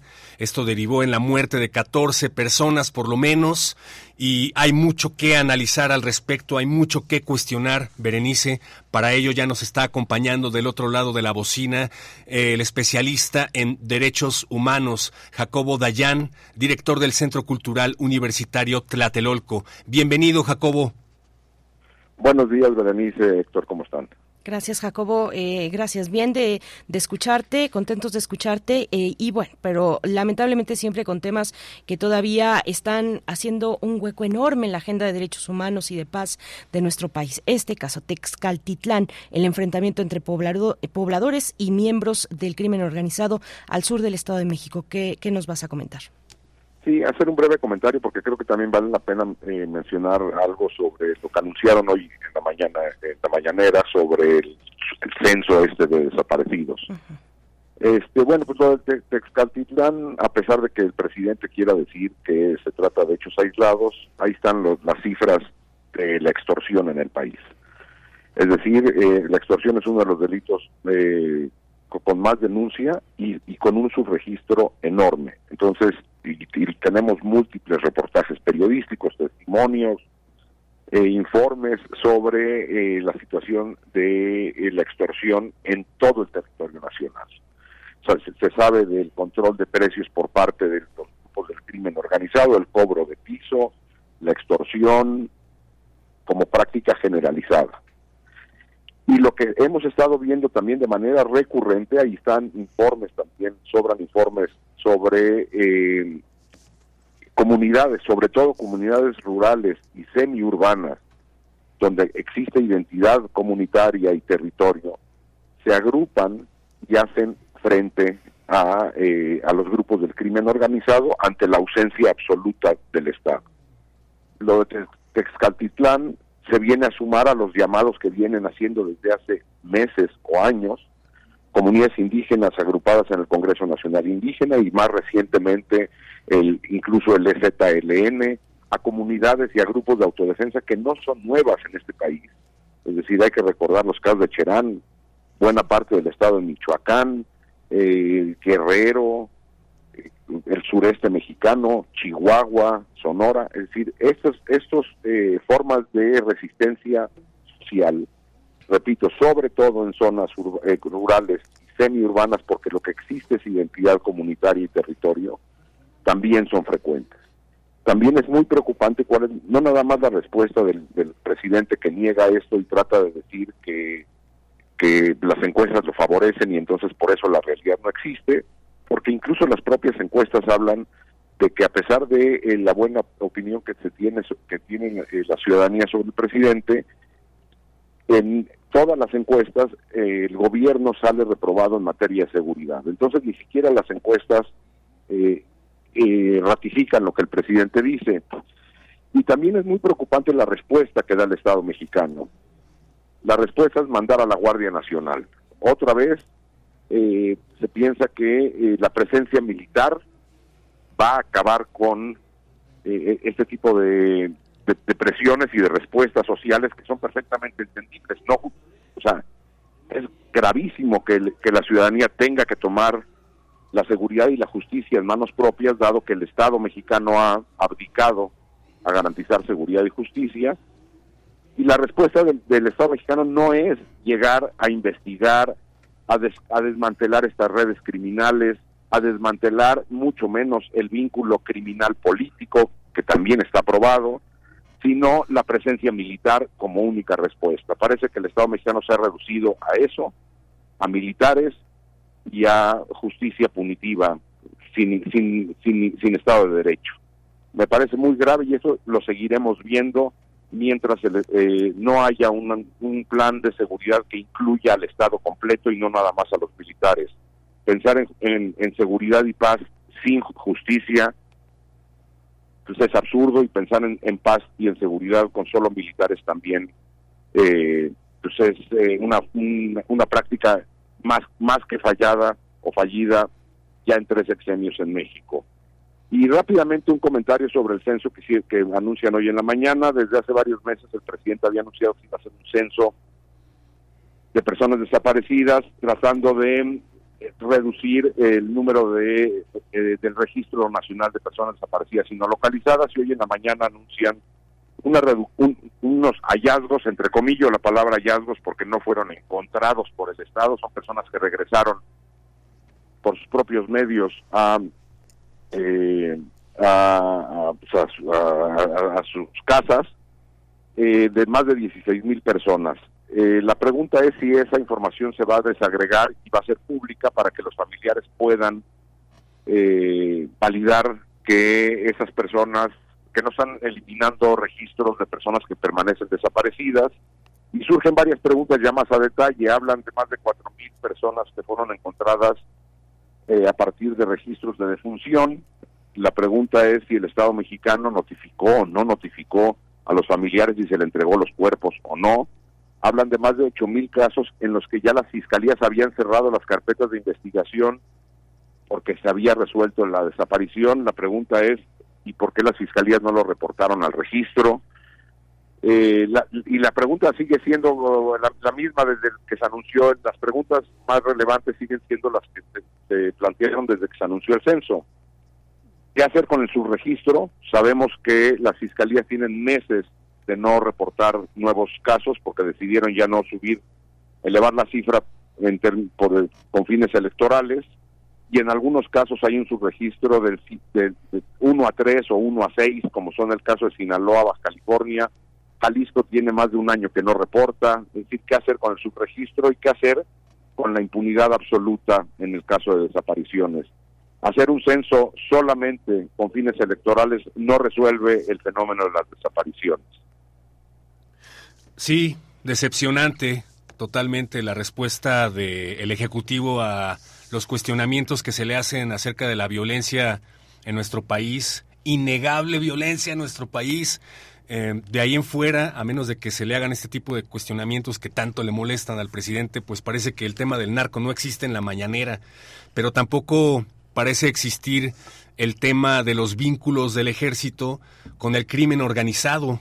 Eso también es muy importante mencionarlo. Ahora que mencionaba usted que la respuesta del, del gobierno siempre es enviar militares, pues eso no se dice tampoco cuando se menciona algo acerca de los vínculos, o más bien cuando se menciona algo acerca de los vínculos del crimen organizado con el ejército. Eh, ¿Qué perspectiva tiene usted al respecto? Sí, 100% de acuerdo, y con, con el ejército y con la clase política, digo, ahí están los ejemplos, como ejemplos nada más. Eh, los, lo, lo- lo que eh, reveló las investigaciones en el caso Ayotzinapa de estos vínculos entre el ejército y grupos criminales, o eh, las fotografías y videos de diversos eh, presidentes municipales, incluso gobernadores vinculados con el crimen organizado, y que ya no decir las fiscalías o las policías en el país, y la absoluta impunidad en ese sentido. Entonces, eh, solamente alcanza notoriedad mediática, cuando, incluso ni siquiera cuando existe una nota donde una comunidad eh, se organizó y enfrentó al crimen, sino tiene que existir un video descarnado como el que vimos eh, estos días sobre Te- Texcaltitlán para que eso genere notoriedad mediática, porque si nosotros revisamos la prensa, eh, encontraremos varias notas al, eh, al respecto que no alcanzan esta notoriedad, sobre todo porque no existe la evidencia visual. Pues Jacobo Dayan, muchas gracias, muchas gracias eh, por, por hacer estas reflexiones aquí en primer movimiento esta mañana. Pues sí, esto que te planteaba eh, Héctor, eh, que, que se encuentra también detrás del temor a, a denunciar, en el caso de, de, de sí. Texcaltitlán, de la, de la extorsión, del fenómeno del delito de extorsión, eh, que nos decías es un crimen, eh, bueno, muy, muy- que, que permea en la sociedad, pero que se comenta poco, se habla poco, se denuncia menos, precisamente por el temor de que existan vínculos entre la autor- autoridad a la que uno se presenta a denunciar y el crimen organizado. Jacobo Dayan, muchas gracias y bueno, ya de antemano, eh, gracias, no de antemano, estamos ya en la fecha de, de agradecer también eh, y así lo hacemos para ti por esta presencia quincenal aquí en Primer Movimiento. Ya es la última, esta, la última del año y ojalá podamos contar contigo al, al año siguiente. Estaremos ahí conversando eh, y viendo tu agenda también. Jacobo, muchas gracias. No, gracias a ustedes y buen año, abrazo. Gracias, abrazo, hablemos pronto, por favor. Seguro hay mucho más que decir.